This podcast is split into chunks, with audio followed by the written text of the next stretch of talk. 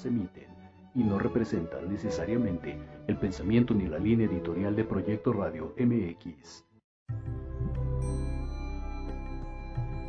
Paraíso Interior te da la bienvenida a este espacio donde podrás conocerte mejor y aprender herramientas para sanarte y mejorar tu vida. Mi nombre es Fernando Espinosa y te invito a acompañarme a mí y a mi equipo de especialistas en el maravilloso proceso de ir descubriendo tu paraíso.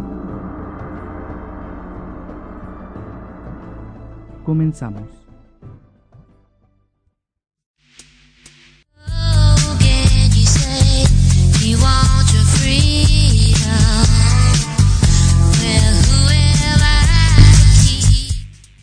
Hola, ¿qué tal? Muy buenos días. Ya estamos de regreso con una emisión más de este tu programa Descubriendo tu Paraíso. Mi nombre es Fernando Espinosa y en nombre de todo el equipo de Paraíso Interior te doy la bienvenida a este espacio lleno de luz, amor y armonía. El día de hoy tenemos un tema bastante, bastante interesante, ya que en el proceso de ir descubriendo tu paraíso, nos enfrentamos a la situación de sanarnos profundamente. Y en este proceso de sanación, aunque nos hemos enfocado últimamente en la parte emocional, mental, energética, espiritual, también existe una parte física. Y en esta parte física, pues existen muchas maneras de irlo abordando, ¿no? Lo podemos hacer de diferentes, eh, desde diferentes aproximamientos, pero en esta ocasión vamos a hablar sobre la medicina que la tierra trae para nosotros, aquello que de manera natural y que desde hace muchísimo tiempo hemos estado utilizando para sanarnos, no solamente en la parte física, que vamos a enfocarnos mucho a esto, pero también en otras partes ya que muchas de estas plantas que vamos a estar mencionando, muchos de estos remedios que vamos a estar mencionando, también son utilizados para uso ritual. Entonces, vamos viendo que no solo van a trabajar en un tema físico, obviamente emocional, mental, porque están relacionados, sino también en un tema espiritual. Recordemos que no solamente somos cuerpo físico, que no solamente somos mente, que no solamente somos emociones, sino que existe algo más allá, existe una parte etérica, existe una parte energética en nosotros que también tenemos que tomar en cuenta y también tenemos que ir abordando. Entonces, el día de hoy nos vamos a enfocar en, en esta parte y pues creo que va a ser muy aleccionador para todos nosotros, me incluyo en el proceso de compartirlo también, porque vamos buscando en estas épocas remedios, eh, medicamentos en algún sentido, o fitofármacos en este caso, eh, o, o diferentes opciones para poder sanar nuestro cuerpo de una manera más natural. Si bien los medicamentos, no voy a decir que son malos, son necesarios en algunos casos, pero en muchos de ellos presentan ciertas adversidades o efectos secundarios que no son tan buenos para el cuerpo, em, existen otras opciones, ¿no? Y estas opciones, pues las vamos a ir abordando el día de hoy.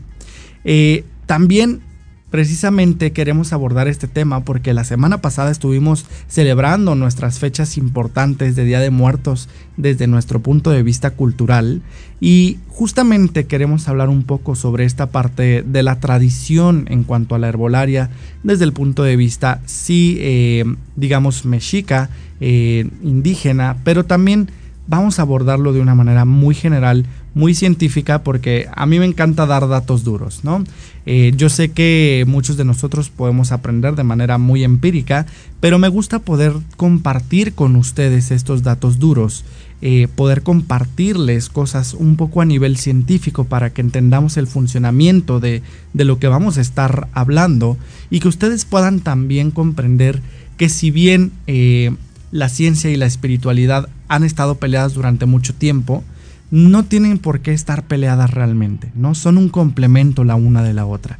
Y por eso también me es importante decir antes de comenzar este tema que por favor no vayan a utilizar la información que vamos a compartir en este momento como una recomendación eh, como tal, que no vayan a, decir, ay, este es el remedio que me recomendaron en Descubriendo tu Paraíso y lo voy a utilizar siempre.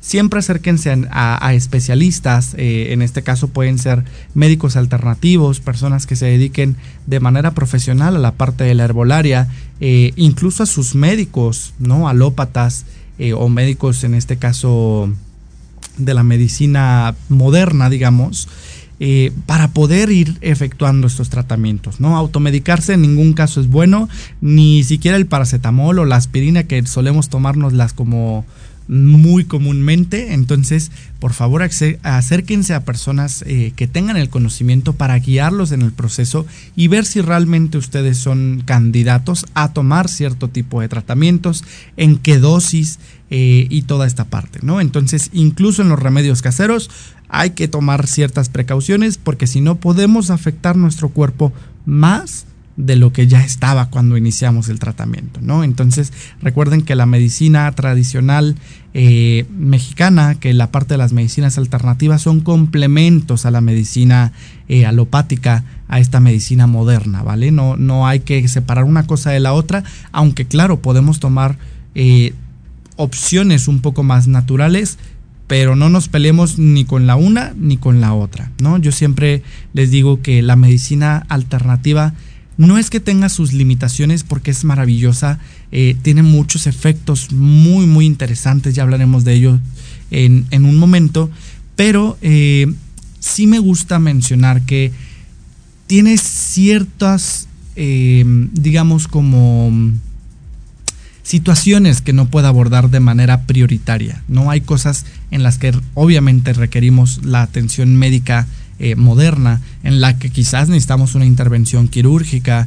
Entonces, no vamos a pelearnos con esto, veámoslo como complementos, seamos armoniosos en nuestra propia visión de cómo tomamos la medicina y permitámonos ayudarnos a través de ellas, ¿no? Y en este caso, pues vamos a aprender un poquito más sobre esta parte de, de la medicina natural y lo que la tierra nos da como su medicina, ¿no? No solamente a través de los alimentos, que también es muy importante, quizás hablemos un poco sobre esta parte eh, superficialmente, pero nos vamos a enfocar al tema de las eh, plantas con usos terapéuticos o usos medicinales. Y para eso me gustaría empezar con un poquito de datos duros, ya que pues tenemos que ver qué es esto de las plantas medicinales, ¿no? Cuando nosotros hablamos de, estas plantas medicinales, específicamente nos referimos a cierto tipo de especies vegetales que van a tener principios activos o que van a tener ciertos componentes, por decirlo de alguna manera, que van a tener un efecto terapéutico sobre la persona o un efecto medicinal, ¿no? Ya sea que, por ejemplo, podemos hablar de eh, efectos antipiréticos, eh, antimicrobianos, antibacterianos, podemos hablar de efectos antifúngicos, podemos hablar de efectos sedantes, relajantes, estimulantes, ¿no? Una gran variedad, ¿no? Por ahí también podemos encontrar los grandes eh, antioxidantes que son súper buenos para, para la parte de, por ejemplo, todo lo que es dermocosmética, ¿no? Porque nos ayuda mucho para el tema de la piel. Eh, hay regeneradores celulares, hay efectos anticancerígenos. Entonces, tenemos una gran variedad de efectos medicinales o de usos medicinales para las plantas, pero eh, solamente ciertas plantas van a tener estos principios activos que les van a permitir tener un uso medicinal.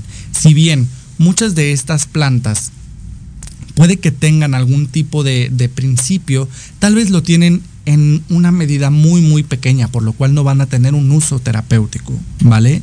Entonces es importante mencionar esta parte, ya que precisamente de ahí vamos a ver que México específicamente es un país rico en plantas medicinales.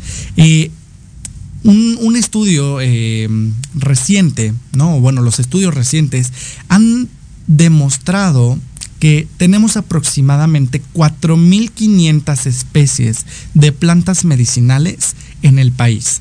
aunque el Instituto Mexicano del Seguro Social solamente reconoce 3.000 de estas especies ya que se están eh, ya que están registradas, ¿no? Ya directamente en, el IMSS, en este caso.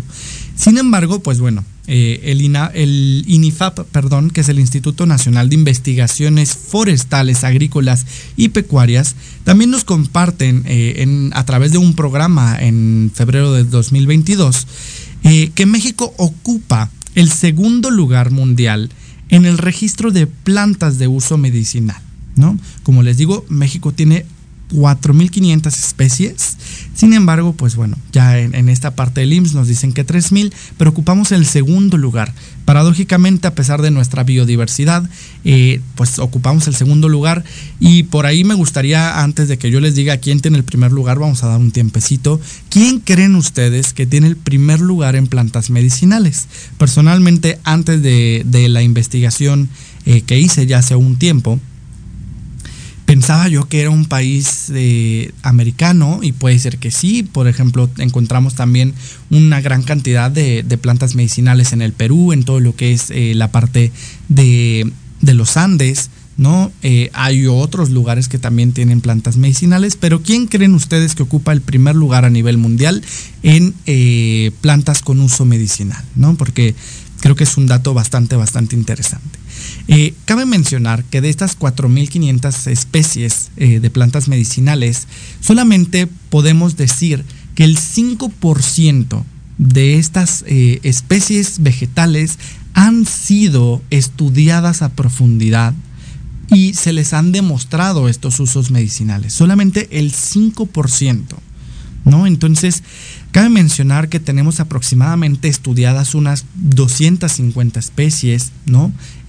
digamos, como un estimado, eh, porque, pues bueno, obviamente para poder decir ya que tienen principios activos, se tienen que hacer estudios, uno bajo método científico, y no tanto es que contengan o no propiedades, contengan o no principios activos, sino que se demuestre ya bajo un estudio científico que específicamente ese compuesto tiene un uso medicinal, va a tener un, efecto terapéutico sobre ciertas cosas. Entonces, nos enfrentamos realmente a un mundo en el que la ignorancia de las propiedades medicinales de las plantas es amplia a nivel científico y sin embargo, la Organización Mundial de la Salud nos dice que el 90% de la población mundial ha ocupado en algún momento eh, remedios de tipo herbolario. ¿no? Entonces, eh, aunque nos enfrentamos a un mundo desconocido desde el punto de vista científico, que bueno, día con día vamos expandiendo este conocimiento, día con día vamos aprendiendo más sobre las plantas medicinales, nos damos cuenta que casi todos hemos usado este tipo de remedios, ¿no?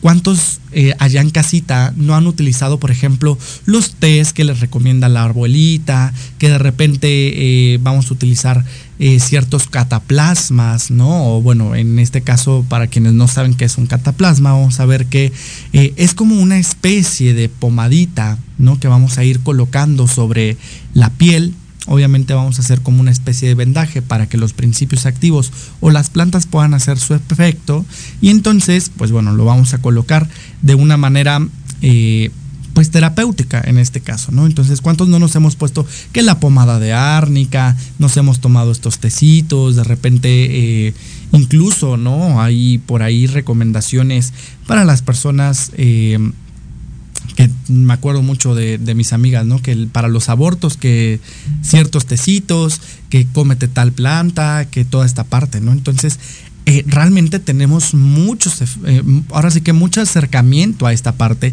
y precisamente esto también se da porque la medicina tradicional indígena, en este caso todo lo que había antes de los españoles, estaba muy cercana a la parte natural.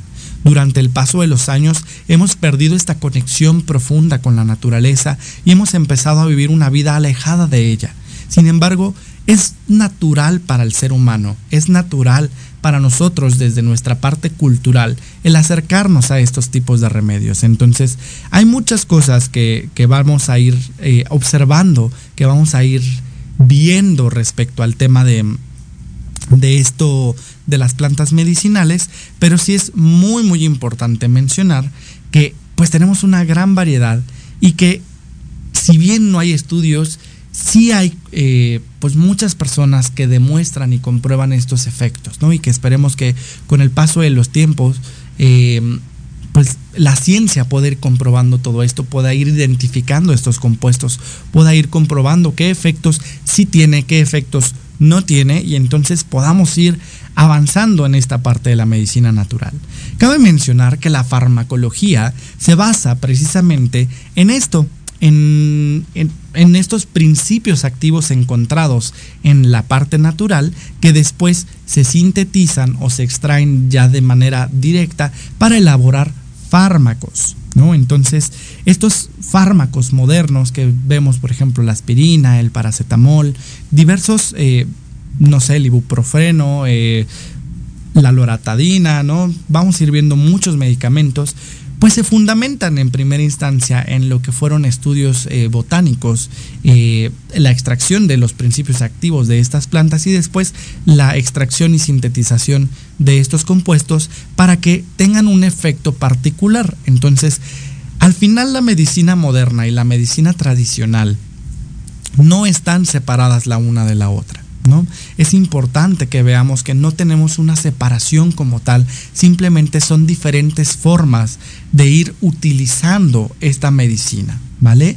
Eh, mi maestra de herbolaria, la doctora Jennifer López, por allá un saludo, me decía muchísimo que una de las maravillas que la herbolaria presenta para nosotros precisamente es que tiene eh, una capacidad un poco más amplia de que no existan efectos secundarios o efectos tan adversos sobre el paciente, porque la planta produce también cierto tipo de compuestos que inhiben otros. ¿no? Entonces, cuando nosotros tomamos un medicamento, estamos tomando un compuesto en específico.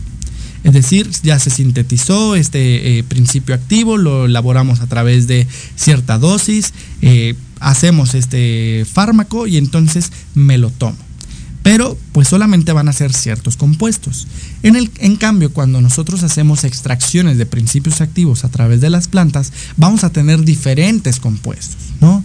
Eh, podemos mencionar por ahí ciertos eh, temas, como por ejemplo, si hablamos de aceites esenciales, el de lavanda que tiene eh, linalol, acetato de linalilo, vamos a encontrar que también llega a tener alfapineno, entre otro tipo de compuestos y estos van a tener cierto obviamente porcentaje que va a fungir un efecto en la persona. Pero entre estos compuestos se complementan, se potencian o también se inhiben. Y de esta manera la medicina natural presenta una capacidad natural de combatir efectos adversos.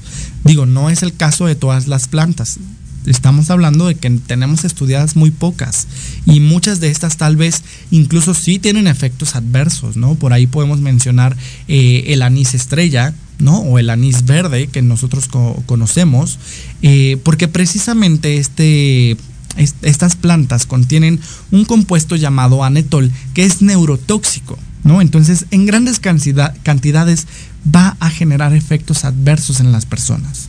Si bien sí va a ser medicinal, si bien sí va a tener grandes propiedades y el anís estrella es una cosa magnífica, eh, vamos a ver que este compuesto en específico, el anetol, eh, pues nos presenta una alerta, una precaución para que no lo consumamos de manera eh, indiscriminada o de tener usos prolongados o consumir eh, en grandes cantidades eh, este compuesto. Entonces, sí va a ser muy, muy importante que vayamos observando esta parte y entendamos que, bueno, ahora sí que todo con medida, ¿no? Pero la medicina natural no está separada de la farmacología, eh, la fitomedicina no está separada de la farmacología y en, en cambio podemos hacer grandes complementos, ¿no? Por aquí voy a leer unos comentarios que ya nos dejaron porque creo que está interesante. Nos dice Leo López, mi querido Leo, muchísimas gracias por estarnos sintonizando.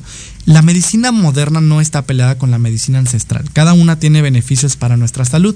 Definitivamente, creo que es algo que tenemos que entender, ¿no? Yo siempre les digo, claro que podemos utilizar la medicina alternativa, claro que podemos utilizar esta medicina ancestral, pero imagínense que ustedes llegan con una apendicitis al hospital y que les van a decir, les voy a poner acupuntura, pero muchas veces la medicina alternativa se tarda, no, no es de efecto inmediato. A lo mejor el síntoma sí se reduce, el dolor lo podemos reducir, pero vamos a suponer, ¿no? Que o, tómate un tecito, te ponemos acupuntura, eh, hay diferentes eh, métodos que podemos utilizar, pero pues ya, ya traemos una apendicitis, ¿no? Entonces en este caso, pues va a ser prioritario atender con otro tipo de medicamentos ya sea que podamos reducir la inflamación del apéndice, que no haya explotado, o, en dado caso, si ya explotó, pues intervenir directamente. Entonces, yo siempre les pongo este tipo de casos para que digan, eh, pues sí, ¿no? ¿no? No puede estar peleada una con la otra. Sin embargo, cada una puede tener su lugar importante. Cabe mencionar que los grandes usos de las medicinas alternativas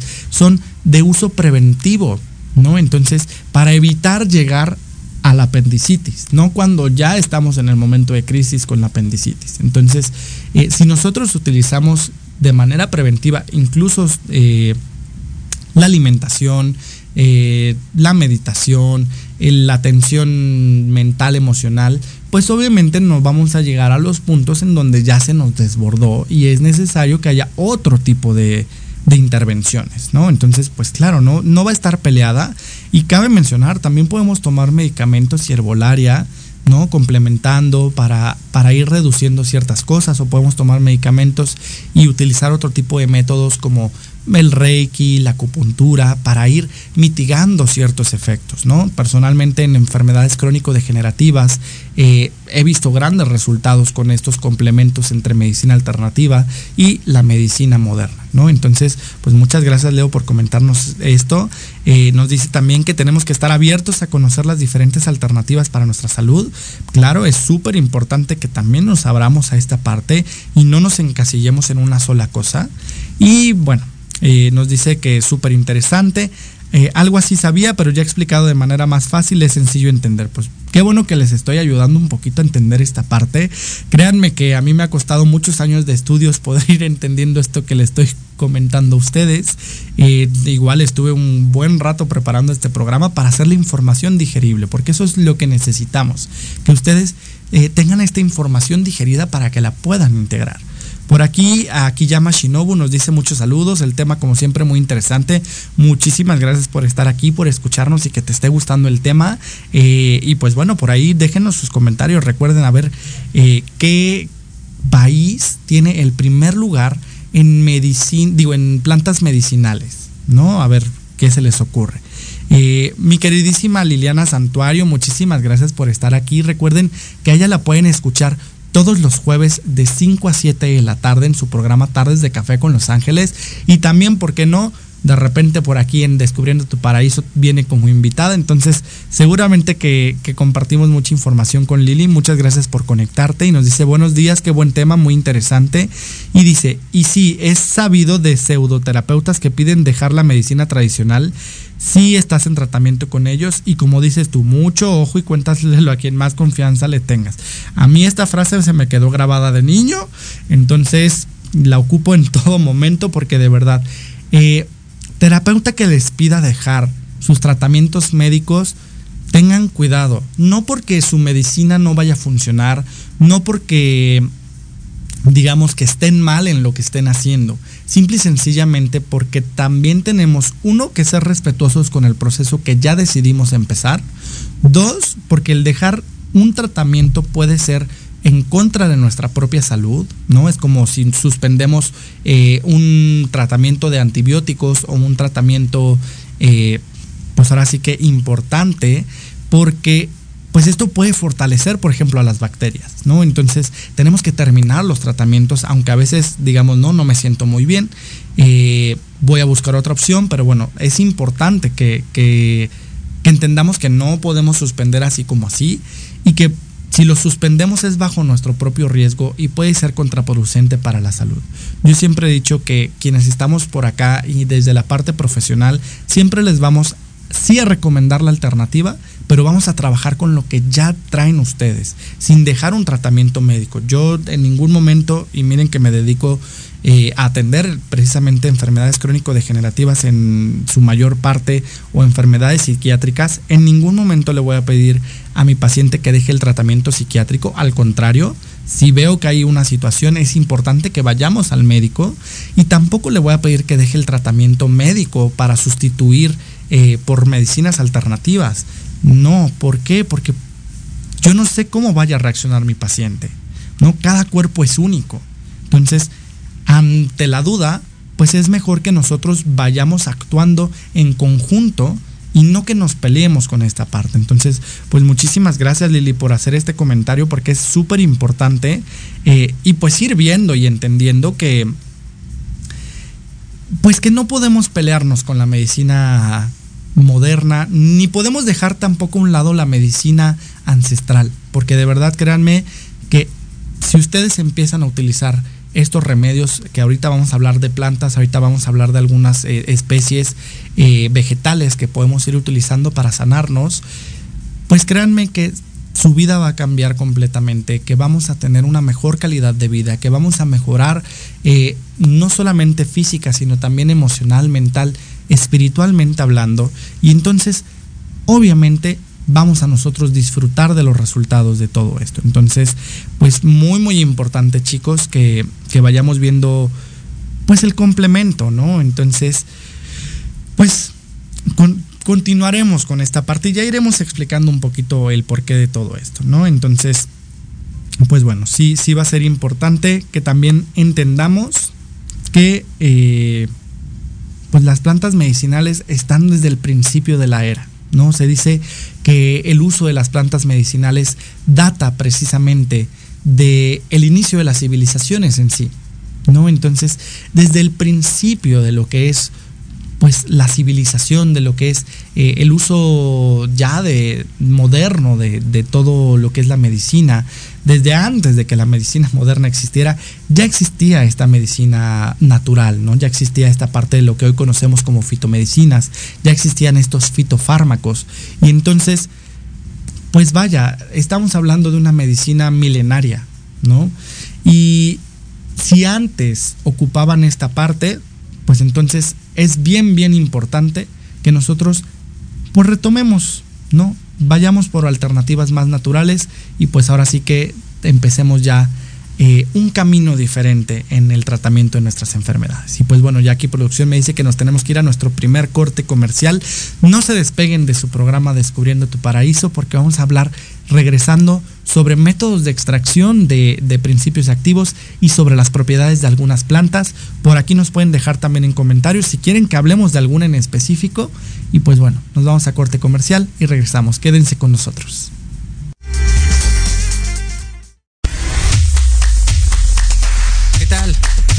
Sintonizar Entre Diálogos, un programa que aborda las noticias nacionales e internacionales más relevantes de la semana con un comentario y un breve análisis de cada noticia, incluyendo entrevistas. Y dos veces al mes en el espacio Atrapados en el Rock, nuestro amigo Diego Emilio nos platicará sobre datos y curiosidades del rock a través de las décadas del siglo XX. Así que no se olviden de sintonizarnos todos los sábados de 12 a 1 de la tarde por Proyecto Radio MX, con sentido social. Soy Tania Damián y te invito a escuchar Ángulo 7 Radio, un espacio de noticias y opinión sobre Puebla y México. La cita es todos los miércoles de 8 a 9 de la noche por Proyecto Radio MX con sentido social.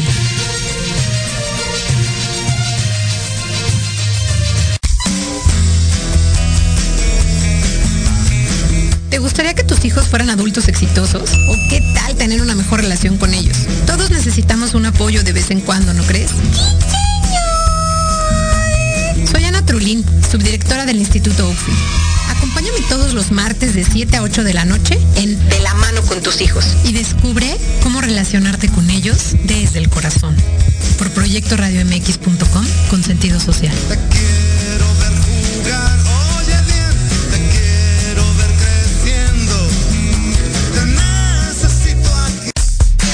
Amigos, los invito a su programa donde hablamos de todo, psicología, salud, belleza, fantasmas, deportes, música, esoterismo, espectáculos y más. Además contamos con invitados de lujo cada semana. Yo soy Ibis Liceo.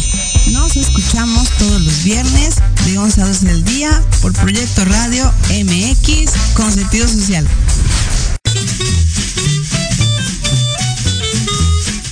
Amigos? Soy Liliana Noble Alemán y los invito a escuchar Pulso Saludable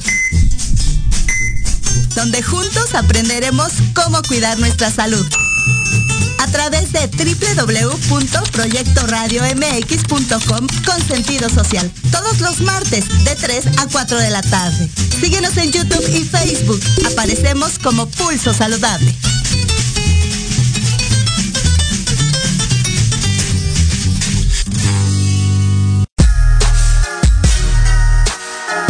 Los espero todos los lunes a partir de las 7 de la noche en Victoria Ruiz Salón, donde encontrarás tips para tu cabello, tips para tu maquillaje, de la mano de grandes expertos, solo por Proyecto Radio MX con sentido social.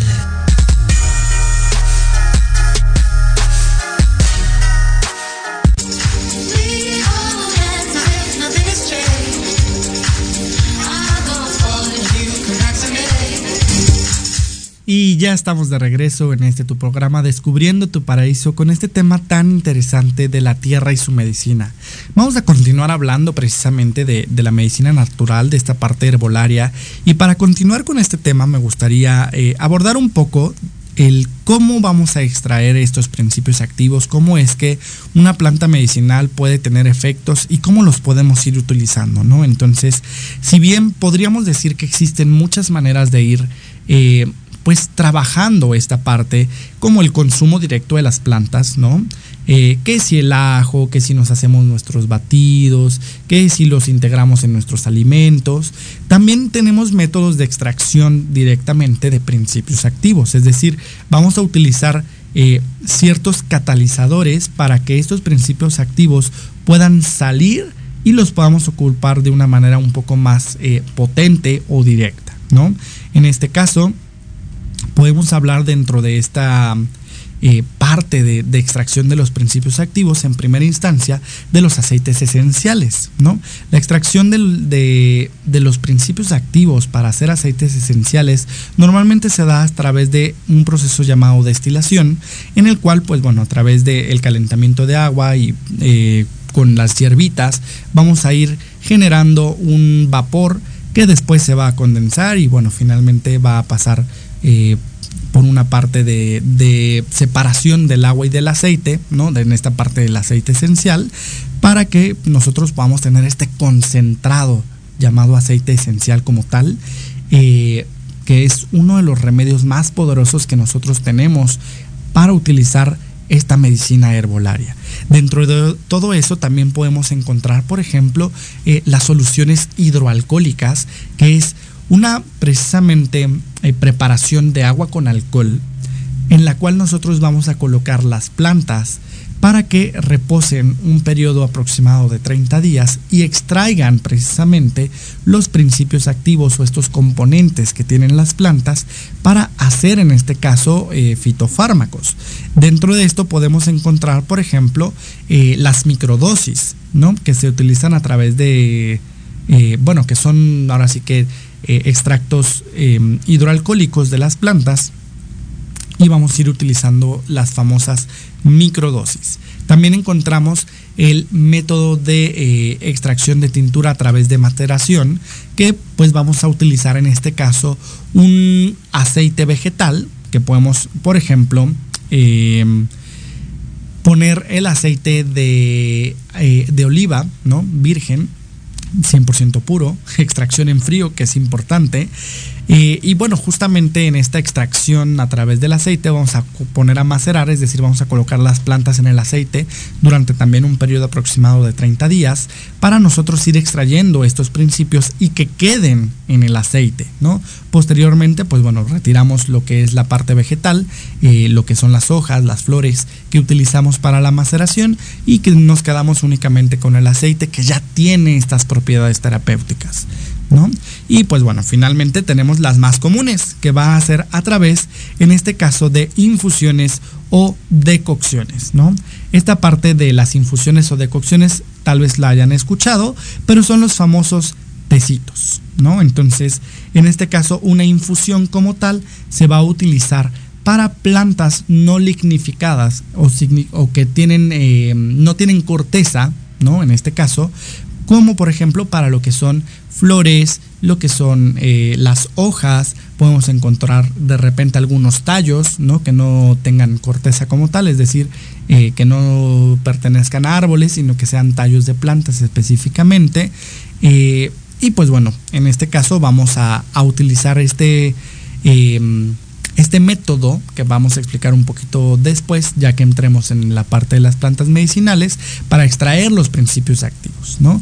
La otra es una decocción. La decocción es exactamente lo mismo, solamente que en lugar de, utilizarlo para, eh, por ejemplo, flores, frutos, eh, hojas, tallos, lo vamos a utilizar para las partes duras, ¿no? Como son las raíces o las cortezas que eh, pues vamos a tener, ¿no? Como por ejemplo en el caso de la canela, ¿no? Que la canela que conocemos es la corteza del árbol, podemos utilizarlo como por ejemplo en el jengibre, que también eh, pues es una parte de raíz y pues bueno, vamos a, tener un método diferente de extracción. Si bien van a tener un proceso similar, sí tenemos que entender que eh, se hacen de manera diferente. ¿Por qué? Porque vamos a dejar en uno, en el caso de las decocciones, cocer, en este caso la planta, con el agua. vamos a dejar que hierva el agua junto con la planta, vaya. Y en el caso de las flores, frutos, eh, hierbas en general, ¿no? Lo que es el tallo, las hojas, no vamos a dejar que cosas. Primero vamos a dejar hervir el agua y después vamos a agregar esto, precisamente para que el calor no haga que se pierdan principios activos de las plantas, ¿no? Entonces eh, tenemos que ir viendo que son parecidas, pero no son iguales, ¿no? Y qué plantas son para decocción y qué plantas son para, en este caso, hacer una infusión, ¿vale? Entonces, pues importante ir viendo todo esto y obviamente, pues bueno, ya de ahí los usos que podemos darles a estas... Eh, estos preparados, digamos, pues bueno, ya pueden ser muy variados, ¿no? En el caso, por ejemplo, de las maceraciones, son muy utilizadas en el tema de la dermocosmética, eh, en todo lo que son, digamos, como preparaciones para hacer productos herbolarios como cremas, pomadas, jabones, eh, shampoos, entre otras cosas, ya que precisamente este aceite macerado va a funcionar como la parte eh, digamos, de aceite o la parte de grasa que se necesita para diferentes elaboraciones eh, de productos herbolarios, ¿no? Como les mencionaba, las microdosis a través de las soluciones hidroalcohólicas, los tés o infusiones, si bien pueden ser tomados, también los podemos utilizar para hacer compresas, fomentos, cataplasmas, ¿no? emplastos, entre otras cosas. Y bueno, va a ser eh, importante también todo esto. Eh, ahora, por ejemplo, dentro de estas decocciones también podemos hacer, por ejemplo, jarabes, ¿no? Eh, podemos utilizar otro tipo de, herramientas, pero básicamente les digo, a través de estas extracciones pues vamos a ir haciendo diferentes productos. Ahora, el aceite esencial como tal, lo que nosotros conocemos va a ser como la parte más concentrada en los principios activos que nosotros podemos tener como eh, extracción de las plantas. Si bien no todos los aceites esenciales se van a extraer directamente a través de eh, este método de destilación, sí vamos a ver que la mayoría se hacen de esta manera, ¿no? También hay aceites esenciales que se utilizan a través de, de maceraciones u otros que se extraen, por ejemplo, a través de presión, ¿no? Eh, como por ejemplo podemos encontrar el aceite vegetal de oliva que se hace a través de eh, una extracción en frío, ¿no? Que se van a exprimir, digamos, estas, em, eh, pues digamos, plantas, ¿no? Bueno, en el caso el fruto, para extraer el aceite vegetal. De la misma manera podemos encontrar aceites como el de limón, naranja y en general el de los cítricos en el que la cáscara se va a exprimir para que se extraigan los aceites que se encuentran en esta, ¿no? Entonces, pues vamos a ir viendo que tenemos muchas maneras de utilizar la herbolaria, no solamente a través de la ingesta directa de la planta, que también podemos encontrar fitofármacos específicos, eh, que podemos ver estas pastillitas que se ven como con hierbitas, ¿no? O bueno, cápsulas que se ven con hierbas, eh, o directamente el consumir la planta como tal a través de los alimentos, de batidos, de jugos, sino que también podemos utilizarlos de otras maneras y vamos a ir hablando de algunas de ellas durante el programa, dando también algunas recomendaciones de cómo utilizar algunas de las plantas que, que vamos a mencionar durante este programa, ¿no? Por ahí pues les recuerdo que si quieren saber de alguna planta en específico, se vale pedir, por aquí lo mencionamos, lo trabajamos y con mucho gusto compartimos con ustedes esta información. Antes de entrar ya directamente a lo que son las plantas, que voy a empezar con una de mis favoritas, vamos a leer estos comentarios que nos dejan aquí en Facebook, que nos dicen eh, Gaby Reviva, mi queridísima Gaby, muchísimas gracias por estar semana con semana con nosotros. Nos dice tarde, pero ya llegué. Eh, me da gusto verte. Muchos saludos para ti. Muy interesante el tema de hoy. Muchísimas gracias. Qué bueno que les está gustando el tema. Y nos dice, wow, qué interesantes recomendaciones. No hay nada mejor como la sanación a través de... Ahí por aquí se me activó el que me guste. a través de las plantas. Claro que sí. Miren, no se casen con un tratamiento. Las plantas y la herbolaria no son no la panacea.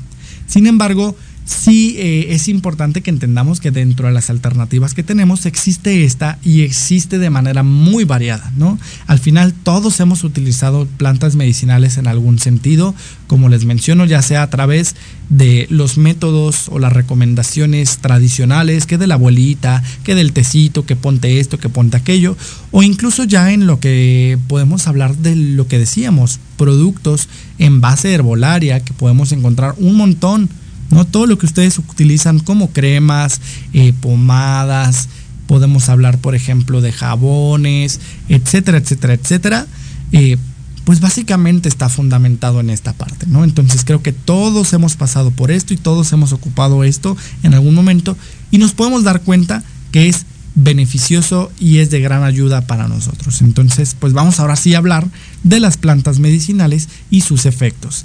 Y vamos a empezar con una de mis plantas favoritas y aprovechando la temporada eh, que acaba de, pasar y que bueno, ahorita todavía tenemos esta parte de...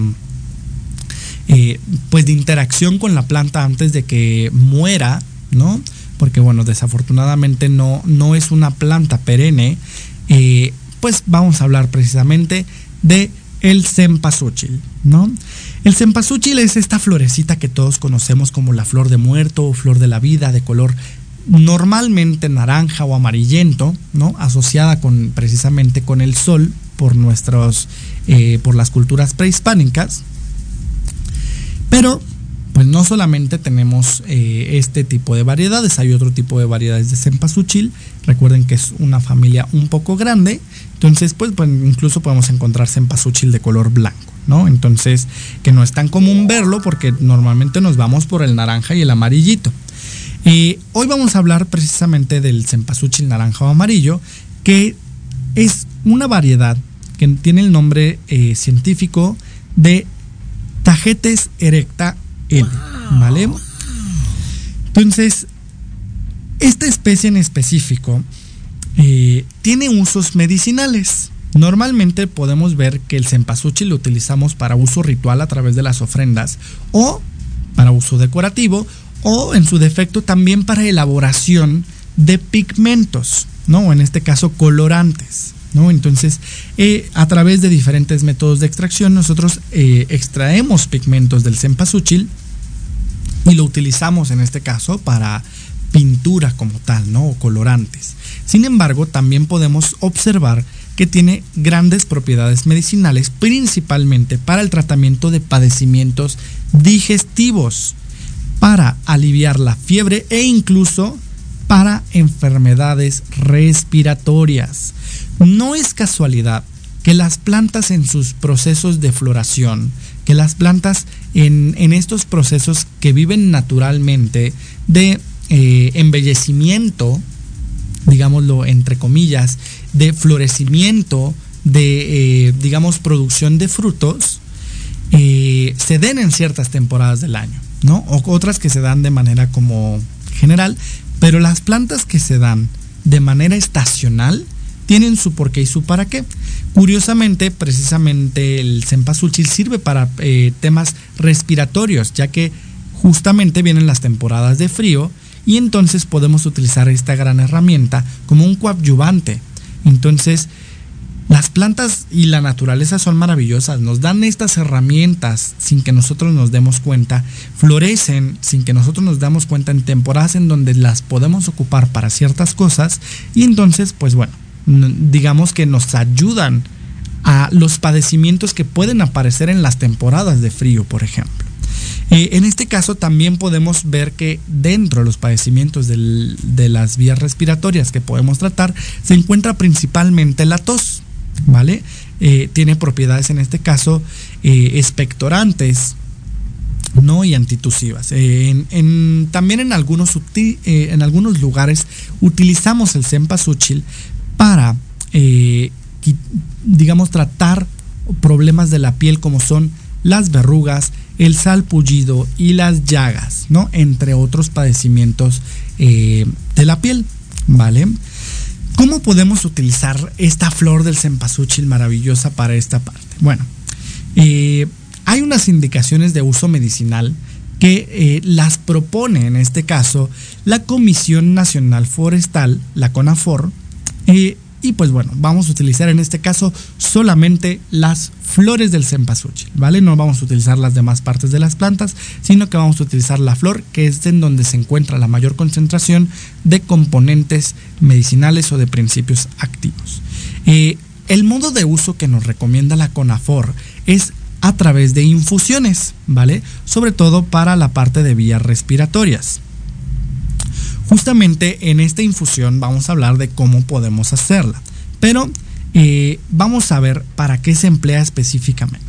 La CONAFOR nos dice que eh, podemos utilizarlo para cólicos menstruales, ¿vale? Que podemos utilizarlos para el mal de empacho, podemos utilizarlo para eh, entuertos o dolores de vientre postparto, ¿vale?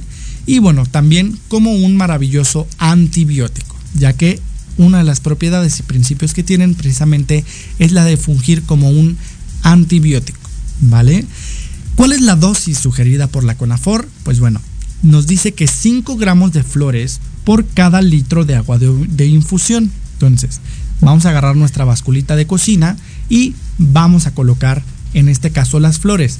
Es importante que, digo yo, despeluchen la flor, ¿vale?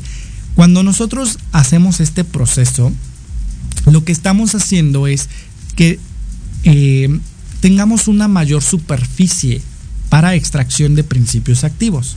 Cuando nosotros queremos extraer los principios activos tenemos que procurar, eh, digamos, como trocear las plantas, las hojas, las florecitas, para que haya una mayor superficie de contacto y entonces pueda haber un mayor arrastre, una mayor, eh, digamos, pues absorción de principios activos a través de los elementos con los cuales los vamos a hacer. Entonces vamos a despeluchar las florecitas y vamos a poner 5 gramos por cada litro de agua que nosotros vamos a utilizar. Entonces, eh, cabe mencionar también que procuremos utilizar las manos, ya que eh, desde ciertos puntos, no tanto de la medicina tradicional como de la parte científica, pues no es tan recomendable utilizar, por ejemplo, tijeras, cuchillos o los metales, ya que podemos, pues en este caso, eh, no tener de una manera tan pura la parte de, de, la planta. Entonces lo vamos a hacer con nuestras manitas santas y despeluchamos la florecita, lo pesamos y ponemos en el agua, ¿vale? Cabe mencionar que como es flor, tenemos que hacer una infusión. Por lo tanto, primero vamos a dejar que el agua hierva y una vez que ha llegado a su punto de, ebullición, una vez que ya está hirviendo, vamos a apagar el fuego y colocar nuestra planta, ¿no? En este caso, el cempasúchil, la flor del cempasúchil, la colocamos y tapamos. Es muy importante porque a mucha gente se le olvida tapar este recipiente o a lo mejor no tiene tapa el recipiente. ¿Vale? Pero es importante que busquemos un recipiente con tapa para que lo tapemos una vez que colocamos las flores, ya que muchos de estos principios activos son volátiles, es decir, que van a salir a través del vapor. Eh, y obviamente lo que queremos es que se encierren en la infusión que estamos haciendo. Entonces, no vamos a permitir que escapen y que perdamos la mitad de nuestros eh, principios activos a través del vapor, ¿no? A través de esta volatilidad que tienen. Entonces, tenemos que taparlo y vamos a dejar aproximadamente unos 5 minutos la florecita ahí. Entre 3 y 5 minutos vamos a dejar la flor ahí reposando en el agua que ya hirvió y bueno, de ahí ya podemos eh, destapar servirla, podemos utilizarlo como eh, agua de uso, diferentes cosas. Sin embargo, la CONAFOR nos recomienda tomar una taza después de cada alimento por 12 días, ¿no? Entonces, si queremos trabajar esta parte del cólico menstrual, de los empachos, de eh, estos eh, dolores posparto, o incluso si tenemos una enfermedad de origen bacteriano, pues podemos utilizarlo con una taza después de cada alimento por 12 días, es decir, tres veces al día durante 12 días. Recomendaciones en este caso propuestas por la Comisión Nacional Forestal. ¿Vale? Entonces, pues imagínense qué maravilloso, ¿no? Por ahí también otro de los usos que se le puede dar al cempasúchil desde el punto de vista herbolario eh, es a través de los inciensos, ¿no? Por ahí, para quien quiera ser parte de de todo esto, vamos a subir en nuestras redes sociales y en nuestro canal de WhatsApp cómo hacer inciensos de cempasúchil, si les parece, para que lo tengan en casita, para poder abarcar otras plantas. Pero bueno, los invitamos a seguirnos eh, a través de Paraíso Interior o pues vincularse en, en nuestro canal de WhatsApp, Descubriendo tu Paraíso, lo pueden buscar así y pues ahí vamos a estar subiendo la información, ¿vale? Entonces hay muchas cosas que podemos ir trabajando, pero esta es una de las que se pueden hacer a través de la infusión eh, o pues bueno, ya, ya, podemos trabajarlo directamente, por ejemplo, con los inciensos y vamos a trabajar con sus principios volátiles, ¿no? Cabe mencionar que, pues bueno, las infusiones también nos pueden ayudar en el tratamiento de las vías respiratorias. Por aquí, eh, ya nos dejan muchos comentarios. Me gusta mucho que participen, chicos, por favor. Si están escuchándonos desde la página web, también comenten. Por ahí hasta abajito hay una cajita en donde nos pueden dejar sus comentarios. Si están por aquí en Facebook o en YouTube, pues igual, por favor, déjenos sus comentarios y los estaremos leyendo por acá. Em, nos dice por aquí Gaby R. Viva. He escuchado que el romero es muy bueno para las articulaciones y para el crecimiento del cabello. ¿Qué hay de cierto? Pues sí, el romero precisamente es un gran aliado en esta parte del cuidado del cabello y si bien no podemos eh, decir específicamente que el romero tenga un beneficio directamente de manera articular, digamos como tal, o sea, no es que vaya a ser un efecto en la articulación así de me lo tomé y entonces eh, articulación, ¿no?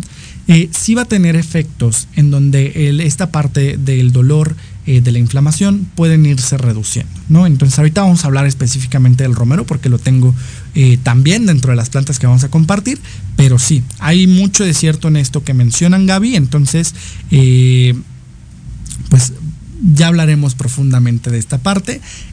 shampoos con romero recomendados sobre todo también para el tema del fortalecimiento y la caída del cabello, ¿vale? Y también nos dice, no sabía que la flor de cempasúchil fuera tan bueno en aspectos medicinales. Gracias por la información.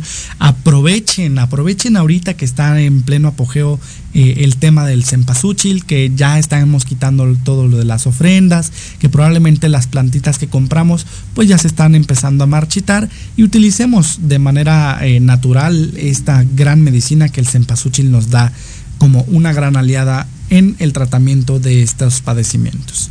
Eh, por aquí nos dice que buena recomendación, lo haré.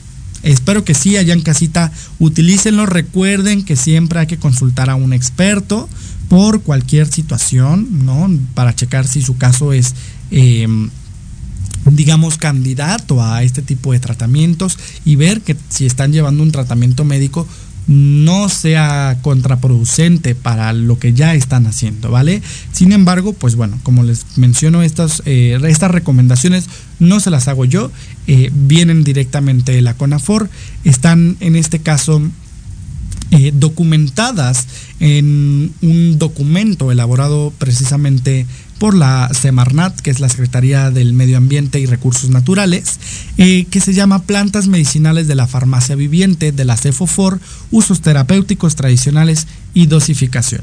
¿Vale? Entonces, eh, esta información pues no, no es al aire, viene respaldada por la Secretaría del Medio Ambiente eh, y Recursos Naturales, viene respaldada por la CONAFOR y pues bueno, en este caso es parte de las plantas que tienen en su farmacia viviente en la Cefofor, ¿no? Entonces, pues es maravilloso que, podamos ir eh, trabajando de esta manera.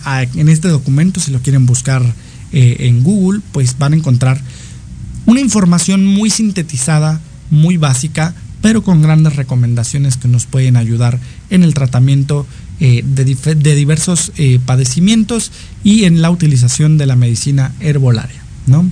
Eh, obviamente con comprobación, cabe mencionar, ¿no? Porque pues no, se publican estos documentos si no hay ya una comprobación de lo que, de lo que están mencionando, ¿no? Entonces, pues vamos a, a ir trabajando con esto, ya se me está yendo el tiempo como agua, yo dije, voy a traer poquitas plantas porque porque no sé, yo pensaba que, que, no iba a tardar tanto. Y miren, ya casi nos aventamos una hora y, apenas vamos con la primera. ¿Qué pasó conmigo, verdad? Ya me voy, le voy a meter turbo para hablar sobre las demás. Eh, y vamos a ir viendo en este caso, no voy a hablar mucho, pero de una planta importante que es el cuachalalate, ¿no? Tal vez algunos los hemos escuchado, tal vez otros no los hemos escuchado, pero eh, pues bueno, es una de las plantas eh, que se utilizan mucho en la medicina pues herbolaria, específicamente en México. Vamos a ver que su nombre científico es Amphiptergium astringens. ¿Vale? Entonces está complicado el nombre científico, pero ojo, voy a aprovechar los últimos minutitos que me quedan antes del corte comercial para decirles, Identifiquen las plantas por nombre científico.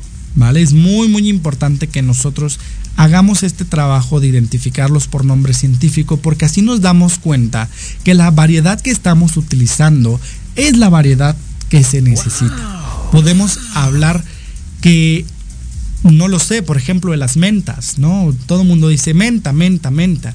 Y pues sí, precisamente eh, tenemos la menta piperita, que es lo que nosotros conocemos como menta, y la menta espicata, que es lo que conocemos como hierbabuena, y tienen diferentes principios activos. Entonces, busquen las plantas por nombre científico, ya que de esa manera nos aseguramos de estar consumiendo las plantas que sí tenemos que consumir y no otras que no son las que estamos recomendando, ¿vale?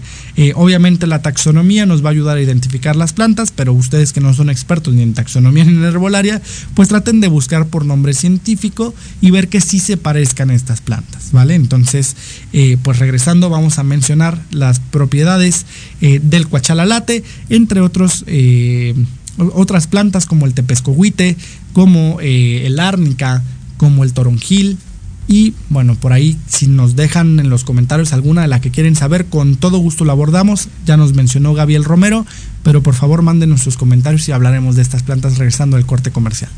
Quédense con nosotros y ya volvemos.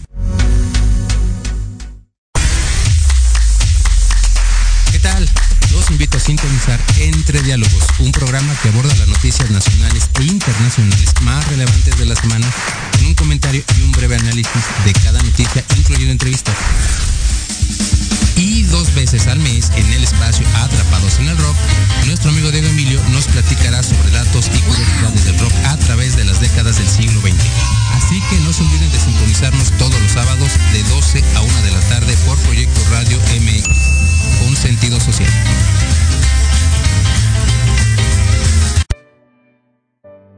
¿Estás buscando una señal? Esta es la que necesitabas. Te invito a sintonizarnos todos los miércoles de 11 a 12 del día para que a través de temas de desarrollo personal, crecimiento espiritual y medicinas alternativas vayas descubriendo tu paraíso.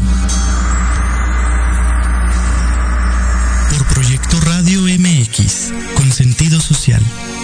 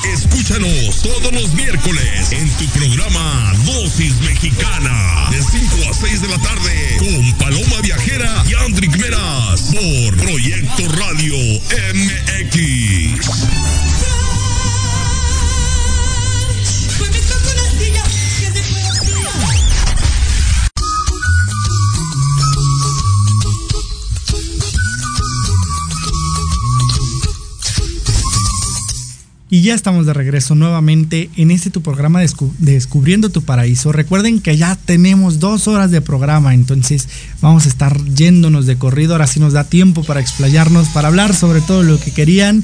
Y continuamos con este maravilloso tema de la tierra y su medicina, hablando de algunas de las plantas medicinales que tenemos en México y sus usos. Estábamos hablando anteriormente del cempasúchil y regresamos con una planta muy interesante que es el cuachalalate, ¿no? ¿Qué es el cuachalalate?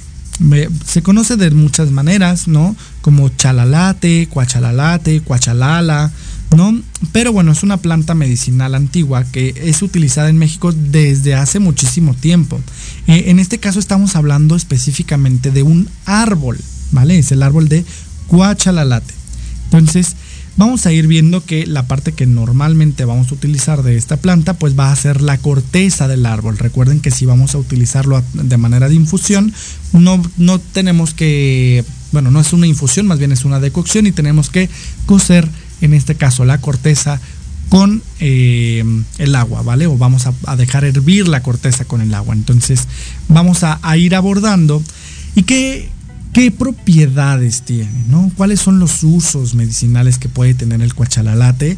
Pues bueno, dentro de lo que se utiliza eh, y se dice a través de los estudios hechos a esta planta, es que tiene una gran propiedad eh, antiinflamatoria, antibiótica, analgésica, calmante y antipirética o febrífuga.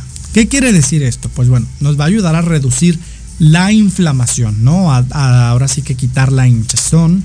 Puede utilizarse también como un gran antibiótico, es decir, vamos a trabajarlo para enfermedades de origen bacteriano, un analgésico que nos va a ayudar a reducir el dolor, también es un calmante, ¿no? un relajante que no solamente nos va a ayudar en la parte eh, física, como por ejemplo con la parte del dolor, sino también a relajarnos, ¿no? mantenernos en un estado de tranquilidad y febrífugo o antipirético, que es decir, que puede ayudarnos a quitar, en este caso, la fiebre. ¿Vale? Entonces, en lugar de andar agarrando el paracetamol, pues nos tomamos un tecito de cuachalalate eh, y puede ser una gran opción. Recuerden consultar a su médico herbolario, su médico alternativo o a su médico en general para utilizar estos eh, pues digamos, estas recomendaciones ya para el uso cotidiano, ¿no? Eh, ¿Cuáles son los usos medicinales? ¿no? Ya, ya hablamos un poco de, de, sus propiedades, pero ¿para qué lo podemos utilizar? Bueno, podemos utilizarlo, por ejemplo, para dolor de muelas, Para todas estas personas que tienen la muela del juicio, que ya les está dando un poquito de lata a las muelas, para los niños eh, que están en este proceso también de, que les bueno, para los niños no como tal, pero para los adolescentes que están en este proceso de, de que les salgan las muelas, que es la parte más dolorosa, podemos utilizarlo. Ojo, para niños eh, lactantes, madres embarazadas, ¿no? Madres que están lactando, siempre hay que tener cuidado con el uso de las medicinas en general. Por favor, si de por sí yo les pido que sean eh, muy atentos a esta parte, pues todavía un poquito más si están en este proceso de lactancia, si son mamás o si se los van a dar a sus hijos, ¿vale? Porque mm, tenemos una manera diferente de procesar las cosas y bueno, podría ser un poco más contraproducente en este caso, entonces por favor vamos a hacerlo con, discreción. ¿Qué otras cosas puede ayudarnos a la gastritis o dolor estomacal? ¿no? Entonces, si tenemos eh, la gastritis o el dolor estomacal, podemos tomarnos una decocción del cuachalalate. Para la inflamación o infección intestinal también nos puede ayudar. Nos ayuda a aliviar también síntomas asociados al cáncer de estómago. ¿no? Entonces es un gran coadyuvante en este tratamiento, específicamente el cáncer de estómago. Eh, lesiones cutáneas como mordeduras, raspaduras, piquetes de insectitos, eh, golpes, eh, llagas, granos, también es un gran coadyuvante, lo podemos utilizar de manera de cataplasma. problemas en el aparato reproductor femenino, ¿no? En este caso, ya sea el útero caído, inflamación del útero, eh, infecciones vaginales también lo podemos utilizar para tos, resfriado, anginas, fiebre, incluso para los nervios, para todas esas personitas que de repente tienen los nervios de puntas, que andan acelerado todo el tiempo como yo, ah, que siempre andamos corriendo y siempre lo decimos con mucho orgullo, eh, un tecito de cuachalalate, claro que sí, ¿no? Eh, ¿Qué recomendación podemos utilizar para esto en el té de cuachalalate? Recuerden que una decocción se tiene que hacer utilizando en esta parte eh, la corteza del árbol, sumergirla en el agua y en fuego lento ponerlo a hervir. Es muy importante que lo hagamos con fuego lento para que eh, el agua no, no rebase cierta temperatura y pueda ir extrayendo los principios activos de una manera eh, digamos óptima entonces lo ponemos en fuego bajito vamos a colocar nuestra corteza vamos a ver que aproximadamente pues podemos utilizar unos 10 gramos de cuachalalate por cada litro de agua y entonces colocamos el cuachalalate de esta manera, eh, lo dejamos hervir y bueno, esperamos obviamente hasta que eh, el agua se enfríe nuevamente. ¿no? Entonces ya que hirvió, le apagamos, ¿no? Una vez que vemos que ya está hirviendo, le apagamos y dejamos que se enfríe. Recuerden hacer este proceso con su tapa para no perder estos principios activos volátiles y que tengamos la mayor concentración de componentes medicinales en nuestra decocción. Entonces, muy importante esta parte. Sin embargo, estas decocciones no solamente las podemos ingerir, ¿no? Sobre todo para el tema de dolor estomacal, gastritis, e inflamaciones, todo lo que es la parte del útero, sino que también lo podemos utilizar como eh, a, bueno, a través de un cataplasma, ¿no? Entonces vamos a utilizar diferentes elementos, ya hablaremos un poco más tarde de cómo hacer un, cataplasma, pero pues bueno, vamos a utilizar esta infusión para la elaboración de nuestro cataplasma como la parte acuosa que se necesita, ¿vale? Entonces, pues como ven, es una planta medicinal muy interesante. Pueden ver por ahí, em, en el mercado o en, ahora sí que una em, bótica, ¿no? Una farmacia herbolaria, pueden conseguir este maravilloso, eh, pues esta maravillosa planta, esta maravillosa eh, remedio herbolario y pues bueno, vamos a ir viendo que pues también lo pueden consumir de manera directa. Ya venden el cuachalala también a través de, grajeas, ¿no? De cápsulas. Entonces, pues bueno, es muy, muy interesante. Y por aquí nos dicen, el cuachalalate es buenísima. ¿En dónde se puede conseguir? Miren, les aseguro que si van al mercado ahí donde venden las hierbitas para limpias, donde tienen toda la parte de herbolaria y todo eso, seguro encuentran cuachalalate. Sin embargo, pues bueno, también lo pueden utilizar en farmacias eh, herbolarias específicamente, eh, ya con, sus presentaciones directamente para tomar. Entonces, eh, por ahí les voy a dejar en el siguiente bloque, déjenme recupilo la información para darles la dirección, dirección específica de este lugar donde pueden encontrar, encontrar todo este tipo de remedios herbolarios, ¿vale? Entonces, pues bueno, qué bueno que les esté gustando, qué bueno que nos dejen sus comentarios. Eh, recuerden que también va a haber meditación ¿eh? el día de hoy, aunque estemos hablando de herbolaria, también va a haber meditación. Entonces, prepárense porque va a estar muy interesante.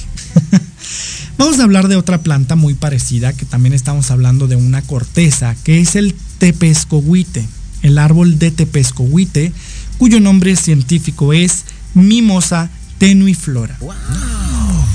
¿Qué propiedades medicinales podemos encontrar en el tepescohuite? Pues bueno, eh, es un gran antimicrobiano. Se dice que también tiene propiedades antifúngicas, antibacterianas, eh, antivirales, que es un, perdón, una planta que tiene grandes propiedades para combatir cualquier tipo de, de elemento externo, ¿no?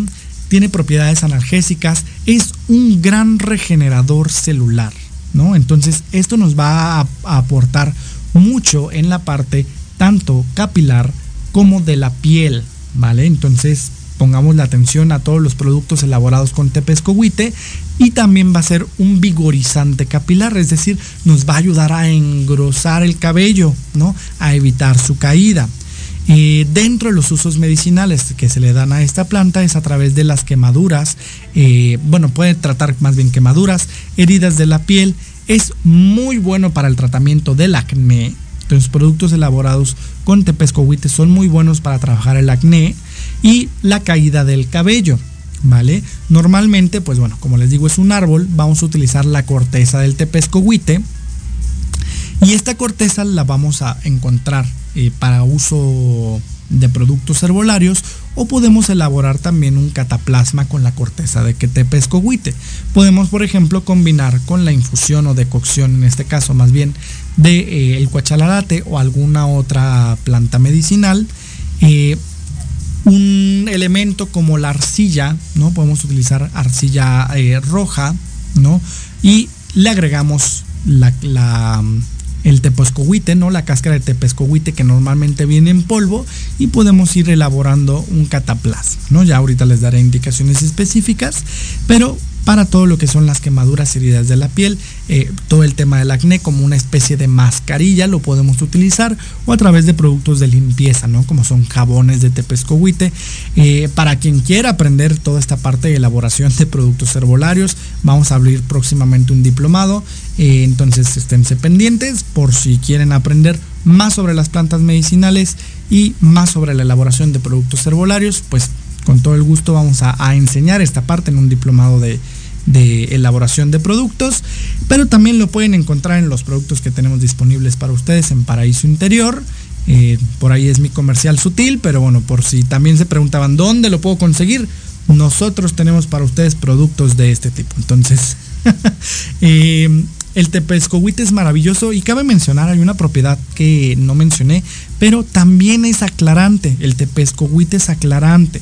Entonces, cuando nosotros utilizamos, por ejemplo, eh, podemos hacer una combinación de un gel de sábila, ¿no? Podemos la sábila directamente la podemos abrir, sacarles el gel y combinarlo con tepescohuite, podemos tener un efecto aclarante y obviamente también vamos a tener un efecto hidratante y vamos a trabajar sobre las propiedades eh, antiinflamatorias que tiene para reducir a ciertas cosas, ¿no? Entonces podemos hacer el gel de sábila con eh, agregándole esta parte de la madera de tepescohuite o el polvo de tepescohuite y entonces lo untamos ya sea manera de exfoliante porque bueno como es madera nos va a ayudar también como un exfoliante natural pero también lo podemos únicamente colocar como una especie de mascarilla en las zonas también en donde nosotros queremos aclarar.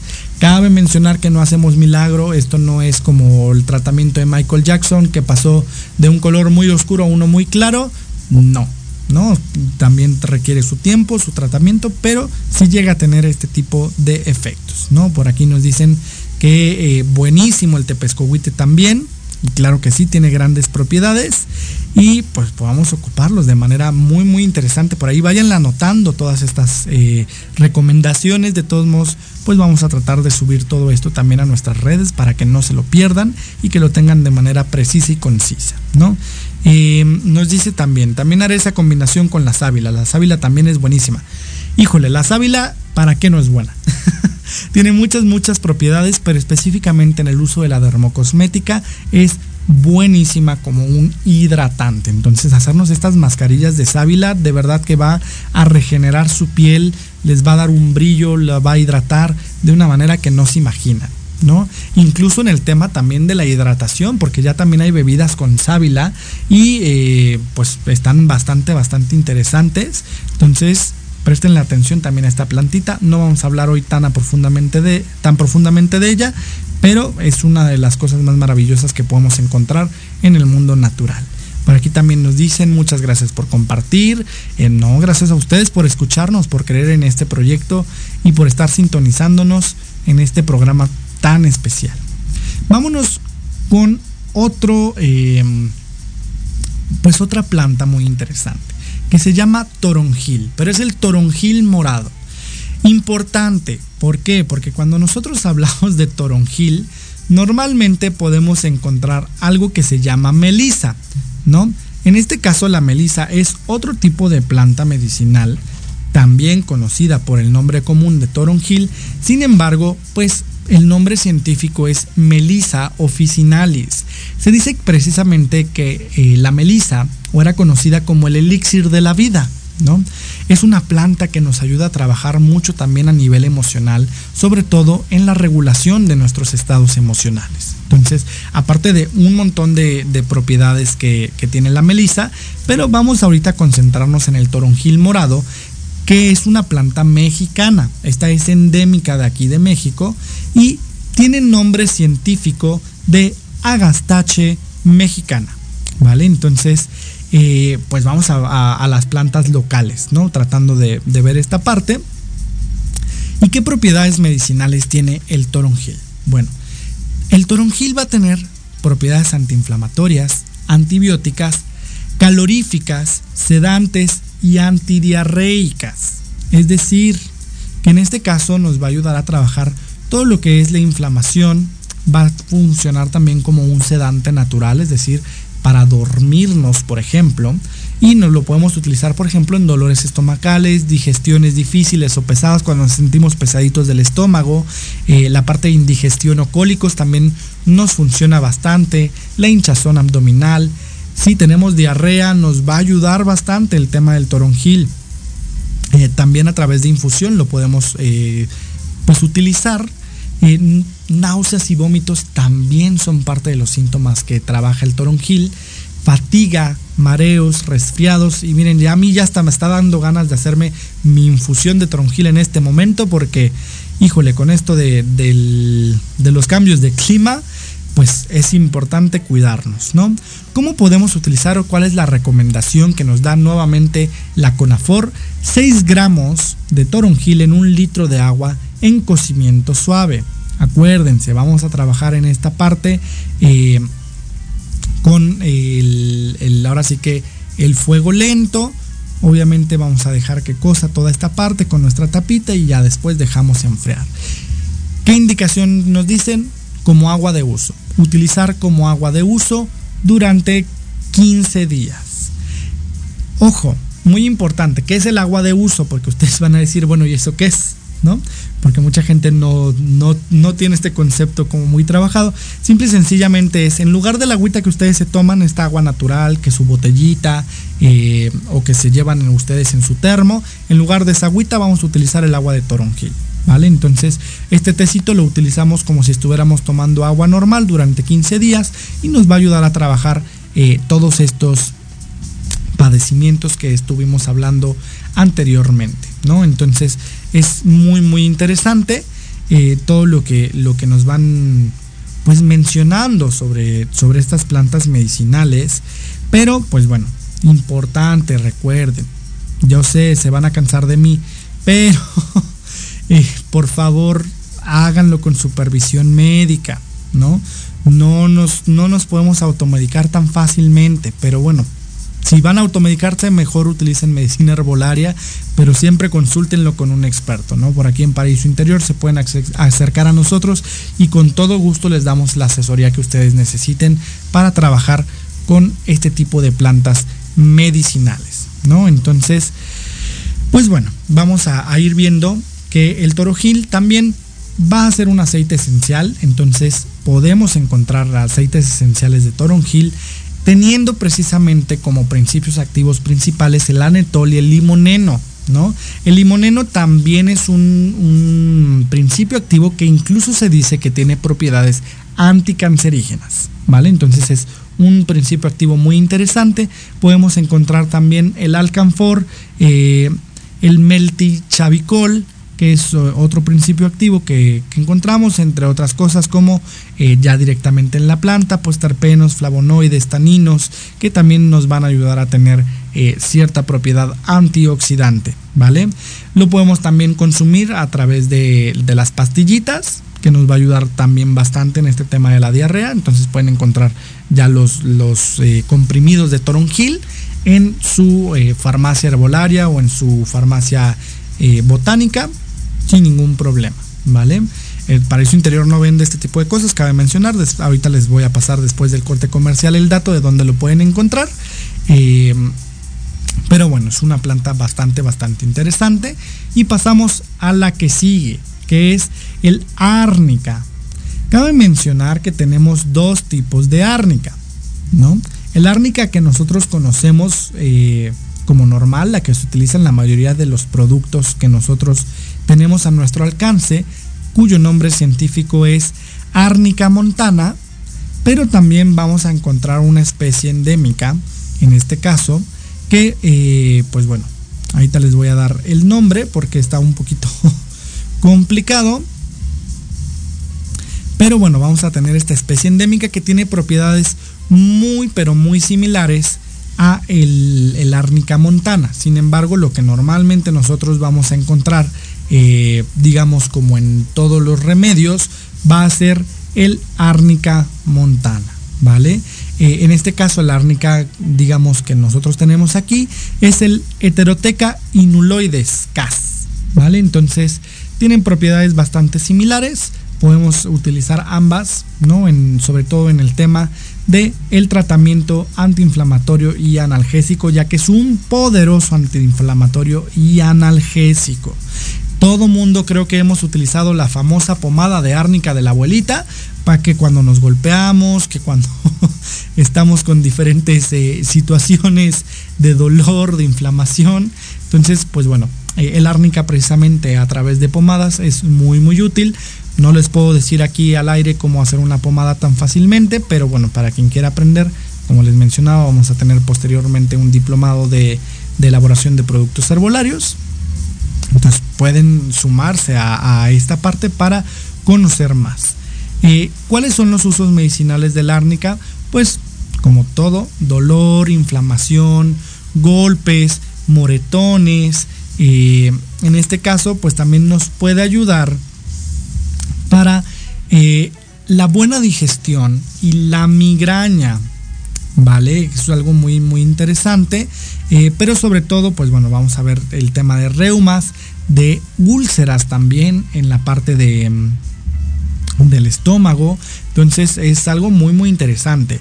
¿Cómo podemos utilizarlo? Pues bueno, eh, a través también de una infusión. En el caso de utilizarlo de manera, digamos, para ingesta, podemos utilizarlo a través de un cataplasma, que vamos a ver cómo elaborarlos, ¿no? Entonces, eh, vamos a ir trabajando esta parte, colocamos en la zona de dolor, de inflamación o en donde tengamos este, ahora sí que el padecimiento o con la infusión con 3 gramos de flor seca por cada litro de agua, ¿vale?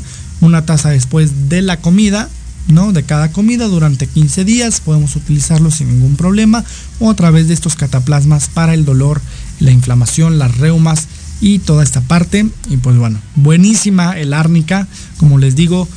Eh, no creo que no ha habido persona en México que no haya pasado por la pomada de árnica de la abuelita, porque toda abuelita tenía su buena pomada de árnica para, para el dolor y la inflamación.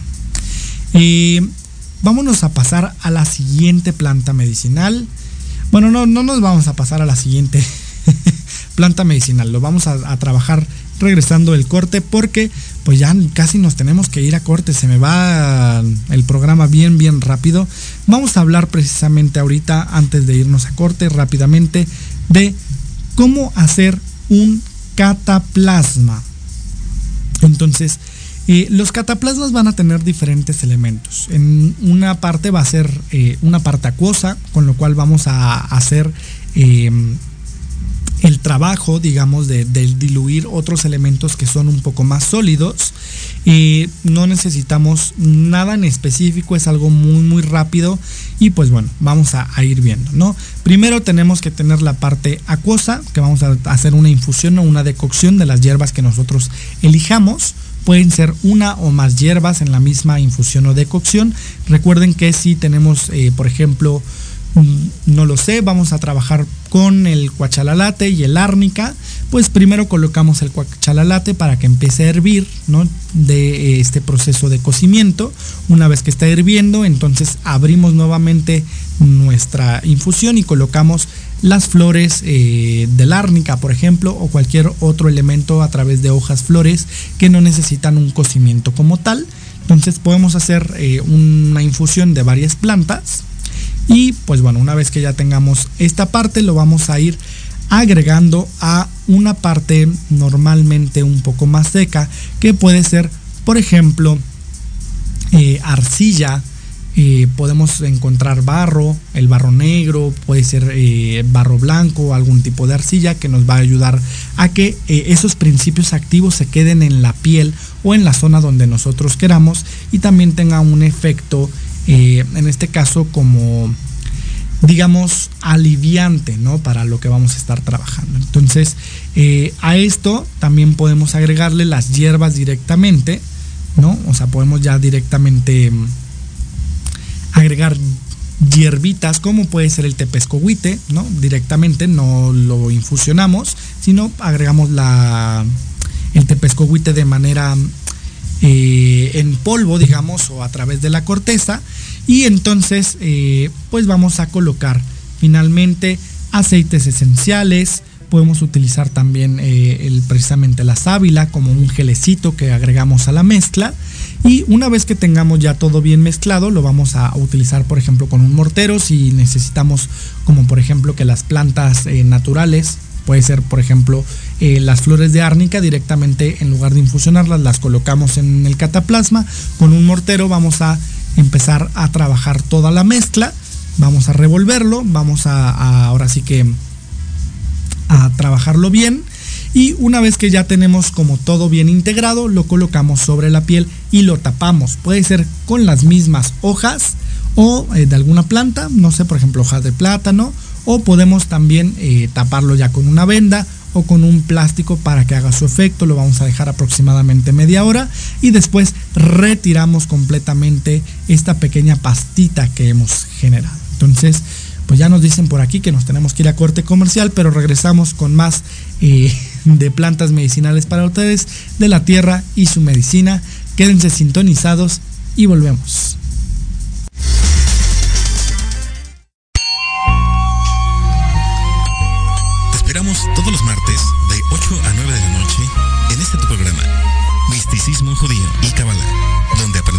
Desarrollar todo tu potencial. En Proyecto Radio MX con sentido social.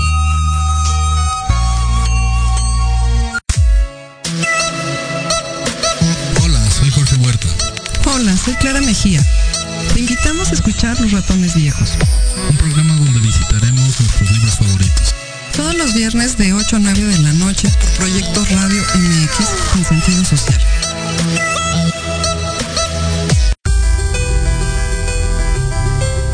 ¿Cuántas veces te han dicho que tus problemas no tienen solución? En tu programa Nueva Vida hay una esperanza. Queremos ayudarte a encontrar esas respuestas y sobre todo a encontrar una vida mejor y diferente. Acompáñanos cada jueves de 7 a 8 de la noche a través de Proyecto Radio MX con sentido social.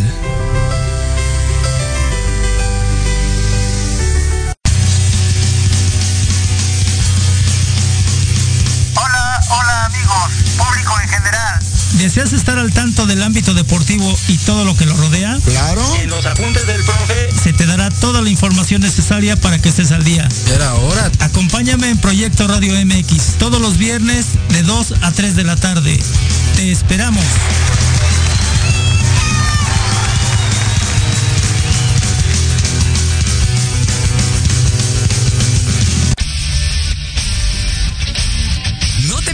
Todos los viernes de 6 a 7 de la noche el programa La Sociedad Moderna, conducido por Jorge Escamilla H. Un espacio en el que buscaremos con el apoyo de nuestros invitados descifrar las características del mundo social y tecnológico en el que vivimos. Un hashtag semanal, especialistas, diversión, música y cultura te esperan. ¿Y tú ya formas parte de la sociedad moderna? Descúbrelo por proyectoradiomx.com.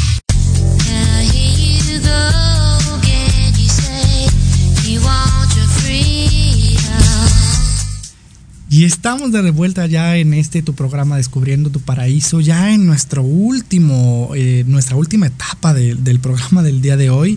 Eh, like para parte 2, porque creo que nos hemos ido muy muy lento con la parte de las plantas medicinales, pero hay tanto que decir de este maravilloso mundo, hay tanto que decir de las plantas y hay tantas plantas que podemos abordar que bueno, es muy muy importante que, que, le demos la atención a cada una de ellas. Regresamos con otra planta eh, que es la artemisa. No sé si habían escuchado ya de esta planta. Eh, tiene o se le conoce por dos nombres científicos, son sinónimos el uno del otro. Uno puede ser Tanacetum partegenium y el otro Chrysanthemum parthenium, ¿no? Entonces, eh, justamente el artemisa es una flor de la familia de los crisantemos, eh, que tiene grandes propiedades medicinales, como pueden ser, en este caso, el trabajo antipirético o el febrífugo que nos va a ayudar a reducir la fiebre. Podemos ver también que es buenísima para las migrañas, se dice que es antimigrañas y bueno, también tiene propiedades antiinflamatorias, ¿no? Uno de los usos medicinales más comunes para esta maravillosa planta es para el dolor bilioso, ¿no? Este dolor que nos da eh, por la parte de la bilis, ¿no? Para la diarrea, para la migraña. Y bueno, vamos a utilizar en, esta, en este caso toda la planta, ¿no? A través de infusiones. Pero ojo, es muy, muy importante que nosotros tomemos en cuenta esto. No debemos tomar el árnica en conjunto con medicamentos anticoagulantes con aspirina o con ginkgo biloba, ¿vale?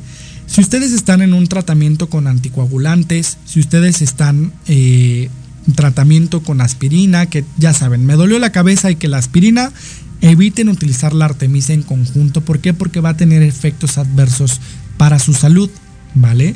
Específicamente produciendo en este caso sangrados. Entonces hay que tener mucho, mucho cuidado tampoco con el ginkgo biloba porque pues bueno, sí puede haber ahí contraindicaciones. Por eso también es importante que cuando ustedes utilicen plantas medicinales o remedios herbolarios puedan eh, observar de una manera muy, muy específica cuáles son las contraindicaciones que tienen, cuál es el tratamiento, cuál es la dosis recomendada para ustedes, ¿vale? Por eso necesitan la ayuda, de un profesional en la salud para que puedan darles estas indicaciones. Eh, ahora sí que, pues bueno, vamos a, a ir viendo esta parte. Eh, ¿Cómo podemos hacer una infusión de Artemisa? Igual lo pueden encontrar en su mercadito local o en algún... Eh, pues, digamos, establecimiento herbolario. Y pues dicen 3 gramos de flor por cada litro de agua, ¿vale? Tenemos que beber una taza aproximadamente cada 8 horas durante 15 días. Luego vamos a suspender una semana y lo repetimos durante un mes más. ¿Vale? Entonces primero 15 días, suspendemos una semana, luego un mes con una taza de este maravilloso preparado para irnos ayudando a trabajar toda esta parte, sobre todo del dolor bilioso o la migraña. Entonces, échenle el ojo para todas esas personitas que tienen dolores de cabeza frecuentemente, eh, para quienes tienen migraña, porque es un gran coadyuvante en este tratamiento, ¿vale? Y bueno, antes de, hablar sobre el romero que ya nos estaban comentando por allá, vamos a hablar de otra planta interesante que probablemente muchos de ustedes no sabían que tenían propiedades medicinales y es la bugambilia. ¿no? Ya conocen estas maravillosas eh, pues plantitas con flores muy muy bonitas. Cabe mencionar que la flor es lo que está adentro, ¿no? Es una pequeña florecita chiquita y las hojas son lo que nosotros vemos, ¿vale? Entonces, esas hojitas de colores no son su flor, la flor está dentro de eso. Entonces, eh, pues bueno, es, es, muy, muy bonita, eh, muy característica también del estado de Morelos, de Cuernavaca, la ciudad de la eterna primavera. Y precisamente, eh, pues es, es muy, digamos, como hermosa de ver durante todo el año, porque esta planta florea en todo momento, ¿no? Entonces, ahora sí que se vuelve la eterna primavera. La bugambilia es buenísima, buenísima para muchas cosas, pero eh, una de las eh, partes más importantes es que es un antipirético, expectorante y antitusígeno. Es decir, que nos ayuda a evitar los ataques de tos, a sacar todo lo que son las flemas, ¿no? Y nos ayuda específicamente en dos cosas importantes también, dos enfermedades que son muy comunes en estas épocas y son el asma y la bronquitis. Entonces, para todas esas personas que tienen problemas respiratorios ya de un nivel un poco más severo, que tienen mucha tos, que tienen asmas, que llegan a tener bronquitis, eh, tomar la bugambilia es espectacular para toda esta parte. Su nombre científico precisamente es Bugambilia spectabilis wild. ¿Vale? Entonces, pues bueno, pueden utilizar cualquier variedad. Sin embargo, la morada es la más recomendada por su gran cantidad de principios activos que se les ha encontrado. Eh, vamos a utilizarlo también a través de infusiones, eh, pero este, en este caso sí vamos a cocer la flor de la bugambilia, ¿vale? Sí vamos a dejar que cosa completamente a fuego lento y vamos a dar 3 gramos de la plantita de bugambilia por cada litro de agua, tomando una taza cada 4 horas eh, en la crisis del padecimiento. O sea, es decir, cuando tengamos un momento en donde tengamos mucha tos o tengamos una enfermedad que ya viene gestándose de mucho tiempo, que no haya cedido, cada 4 horas una taza de este preparado va a estar genial. Por ahí, pues bueno, ya les hago spoiler. Próximamente vamos a estar ahí en Tardes de Café con los Ángeles eh, compartiendo recetas específicos tanto de comida como precisamente para hacer aguas de uso con propiedades terapéuticas, herbolarias, medicinales. Eh, no voy a hablar mucho de eso, pero les vamos a dar una recetita muy interesante por ahí en Tardes de Café con los Ángeles de agua de bugambilia adicionada con aceites esenciales y otros elementos para que trabajen ahí desde casita con un gran sabor, pero también con grandes propiedades para su cuerpo. Entonces, quédense pendientes de ese programa especial que vamos a tener por ahí con Liliana Santuario. Recuerden, jueves de 5 a 7 de la tarde. Eh, y pues bueno, finalmente, hablando del tema de herbolaria, vamos a abordar ahora sí el romero.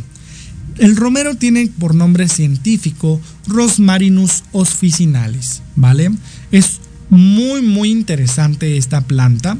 Tiene grandes efectos antiespasmódicos, eh, antisépticos, emenagogos, rubefacientes, carminativos, antiinflamatorios, digestivos y cicatrizantes. El romero es una planta maravillosa para que nosotros eh, trabajemos, ¿no?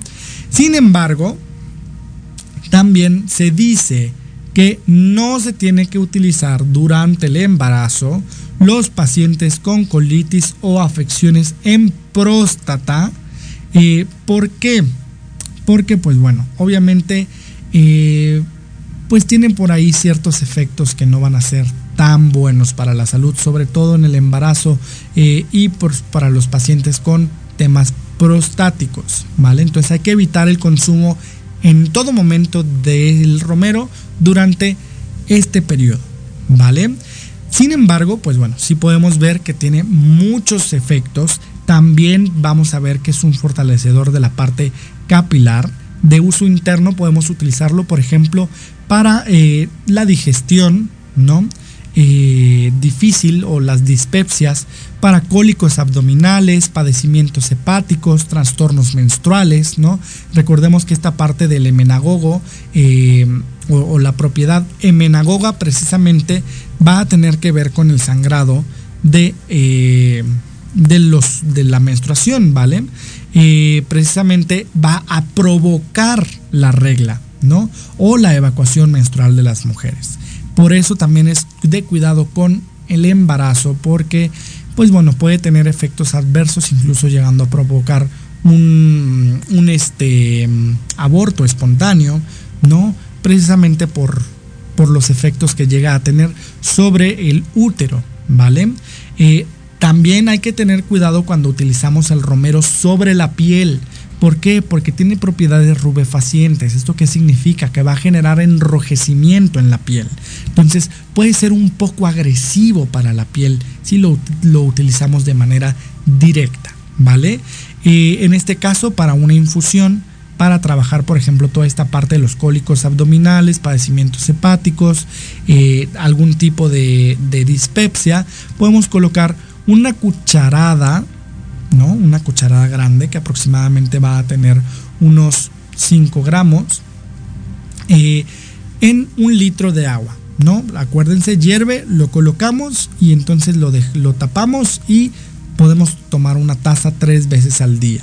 Importante también, el romero tiene propiedades eh, hipertensivas. Para la gente con hipertensión no es recomendado que utilicen este, em, pues este remedio específicamente, ¿no? Entonces hay que tener cuidado con esta parte porque, pues bueno, sí tienen grandes contraindicaciones el romero, pero también es muy, muy bueno, ¿no? Otro tipo de, de, elementos que el romero nos puede ayudar es para las reumas, para dolores musculares, para afecciones de la piel. Vamos a ver que también es un gran cicatrizante. Si tenemos una cortadura, podemos utilizar romero, ya sea a través de cataplasma, como lo mencionábamos anteriormente, o eh, utilizando compresas, ¿no? Que vamos a elaborar la infusión y después con una tela, bueno, una tela o un pedazo de algodón, eh, algo que podamos imbuir de el agüita o que podamos como tener eh, ahora sí que una absorción del agua, la vamos a colocar en este caso en las partes en donde hay dolor, en la parte pues obviamente que nos afecta las reumas eh, o incluso en las heridas para que puedan tener una mejor cicatrización. Si nosotros queremos hacer baños de romero, que también son muy buenos, sobre todo también para el trabajo de, la, de la parte del cabello o de la parte capilar, podemos utilizar aproximadamente unas 4 cucharadas en 20 litros de agua caliente y bueno obviamente dejamos que repose y finalmente lo utilizamos como el agua de baño normal. Recordemos que no solamente va a tener estas em, digamos como em, propiedades, sino que también se dice que nos ayuda en la parte espiritual a trabajar, eh, bueno, a quitar trabajos, a eliminar em, elementos negativos que vienen hacia nosotros e incluso para liberar el mal de ojo. Entonces estos baños con romero son recomendables para todas estas personitas que sienten que están siendo atacadas, pero recuerden, las protecciones siempre se rompen de adentro hacia afuera, ¿vale? Entonces no es lo que pasa hacia allá afuera, sino lo que pasa en mi mundo interno. Y por aquí pues leemos algunos comentarios que también nos dejaron. E interesante información, como siempre, muchísimas gracias. Eh, y bueno, qué padre que no se vayan a perder este programa de, que vamos a tener Lili y yo en conjunto. Entonces, quédense pendientes que Tardes de Café con Los Ángeles se va a volver algo muy interesante. Y pues bueno, con esto terminaríamos las plantitas que el día de hoy traje para compartir con ustedes. Si quieren que hablemos más sobre herbolaria, que compartamos otros remedios, que ya trabajemos a lo mejor en esta temporada invernal, eh, trayéndoles recetas específicas para elaborar, por ejemplo, infusiones con diferentes plantas, para trabajar, por ejemplo, algún otro tipo de, mm, pues elaboración herbolaria como puede ser un jarabe para, para todo lo que viene, se avecina en, en, estas temporadas de frío, pues con todo gusto déjenos sus comentarios y pues veamos si se arma la parte 2 de este programa de herbolaria. por el momento, pues vamos a irnos a lo que es la parte de la meditación que semana a semana Paraíso Interior trae para ti en este tu programa Descubriendo tu Paraíso.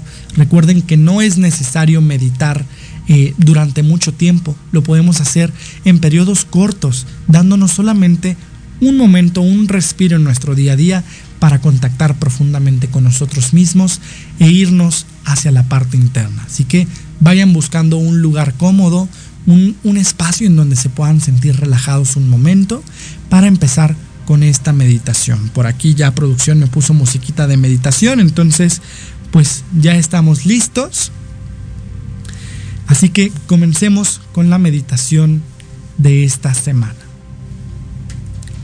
Te voy a pedir que cierres tus ojos durante un momento y que le prestes atención a tu respiración en este momento. Inhala y exhala profundamente.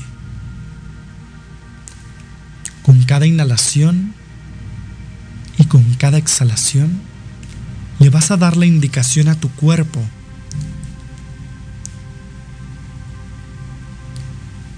de que se relaje profundamente.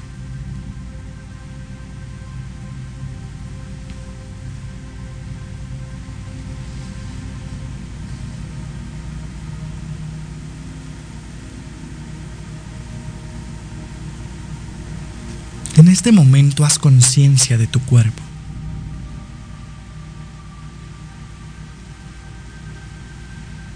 Y permite que te hable. Y te preguntarás, ¿cómo es que mi cuerpo puede hablarme? Presta la atención a cada síntoma, a cada sensación. ¿Tienes dolor? Molestia? ¿Sientes alguna tensión en tu cuerpo?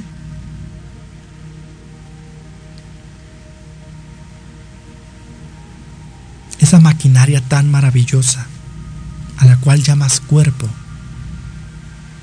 es tu mayor indicador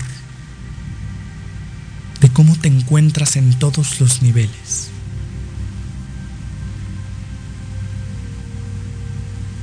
Cuerpo te habla, te dice en dónde estás bien y en dónde te has fallado.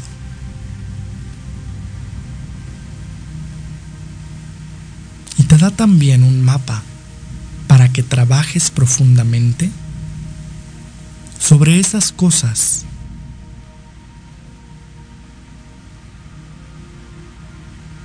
que aún tienes pendiente.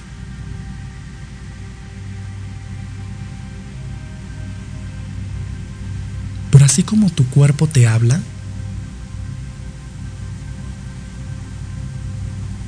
así como te da estos mensajes, pídele también que te hable sobre qué necesitas ahora, que te lleve a aquello que te va a hacer sentir mejor aquello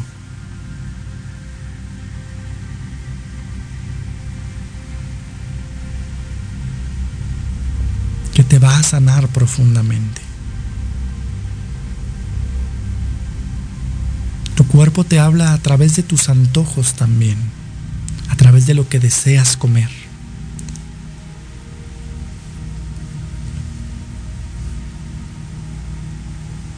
Permítele que te guíe solo a lo que va a curar el síntoma, sino a lo que realmente te va a beneficiar.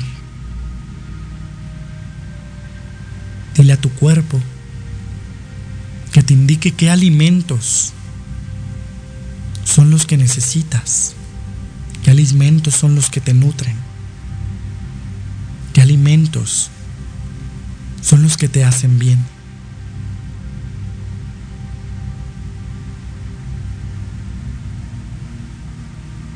Pídele a tu cuerpo que te conecte con esta medicina ancestral, que te conecte con la naturaleza profundamente, para que a través de estas señales puedas también guiarte en tu propio proceso de sanación.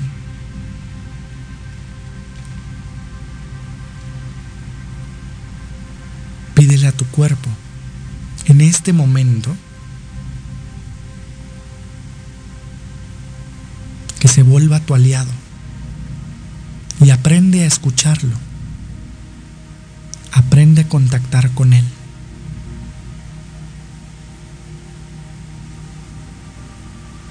Aprende a utilizar la gran maquinaria divina que la tierra, el cielo, te ha dado para existir en este plano.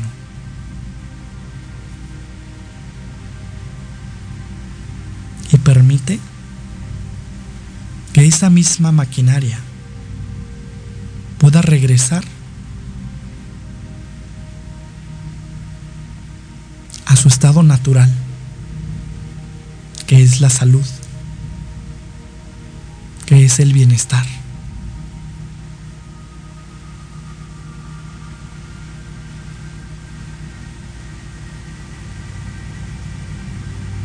Permite que tu mente, tu espíritu y tu cuerpo se vuelvan uno mismo.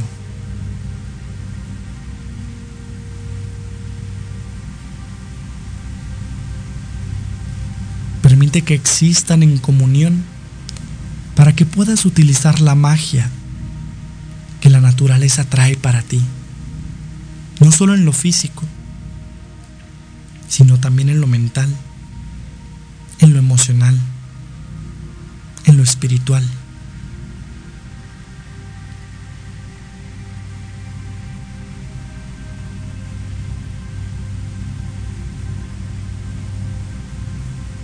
Permítele a tu cuerpo ser uno con todos tus demás cuerpos y avanzar hacia la vida.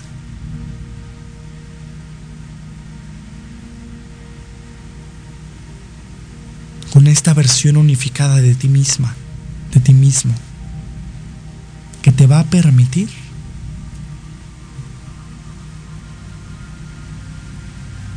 ser libremente, estar plácidamente, vivir de la mejor manera para ti.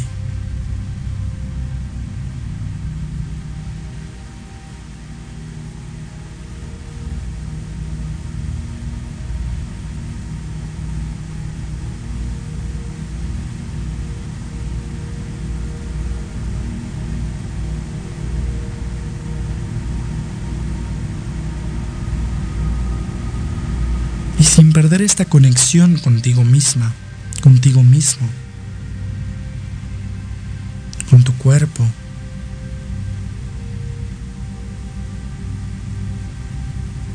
Comienza a regresar tu atención a Él aquí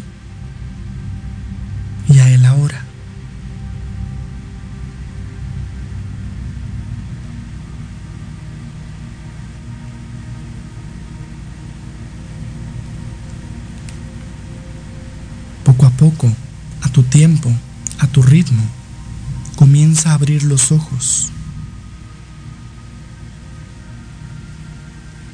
Y regresa tu atención a Él aquí y a Él ahora.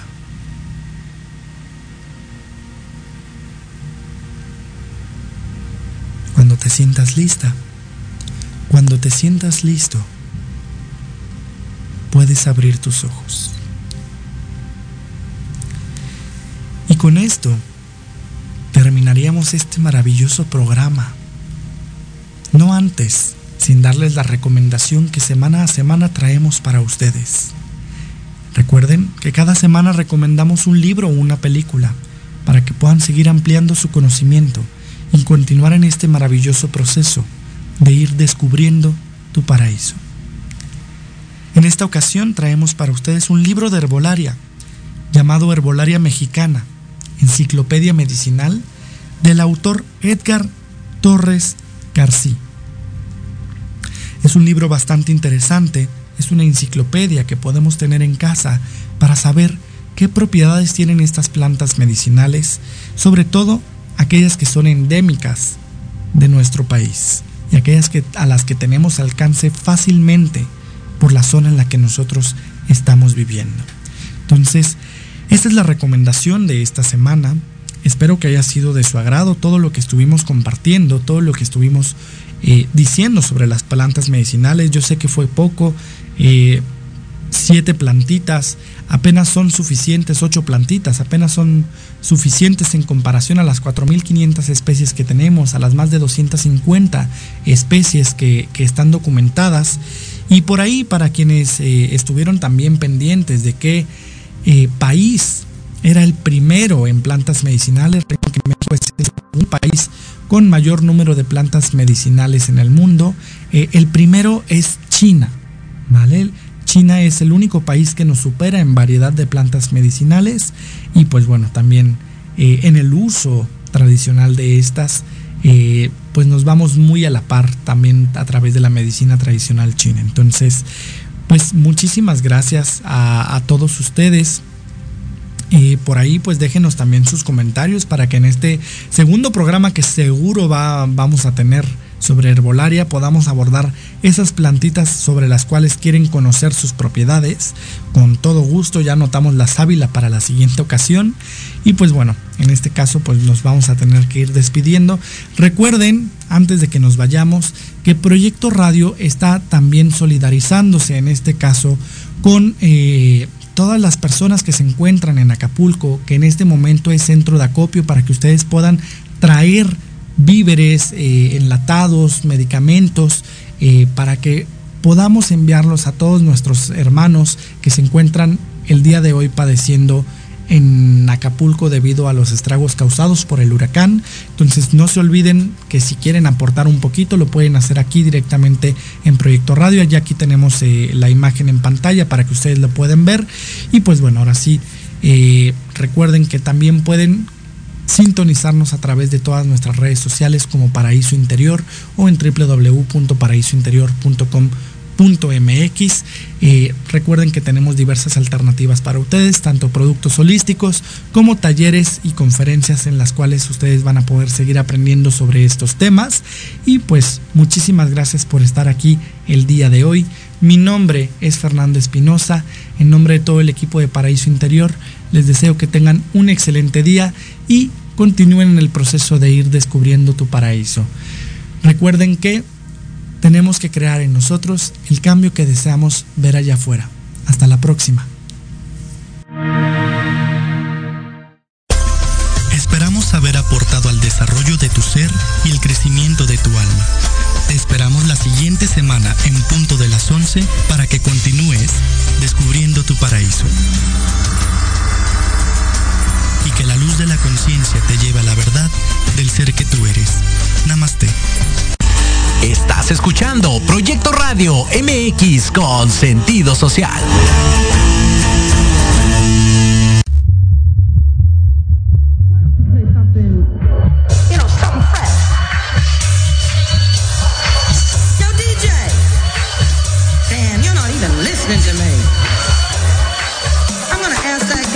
playing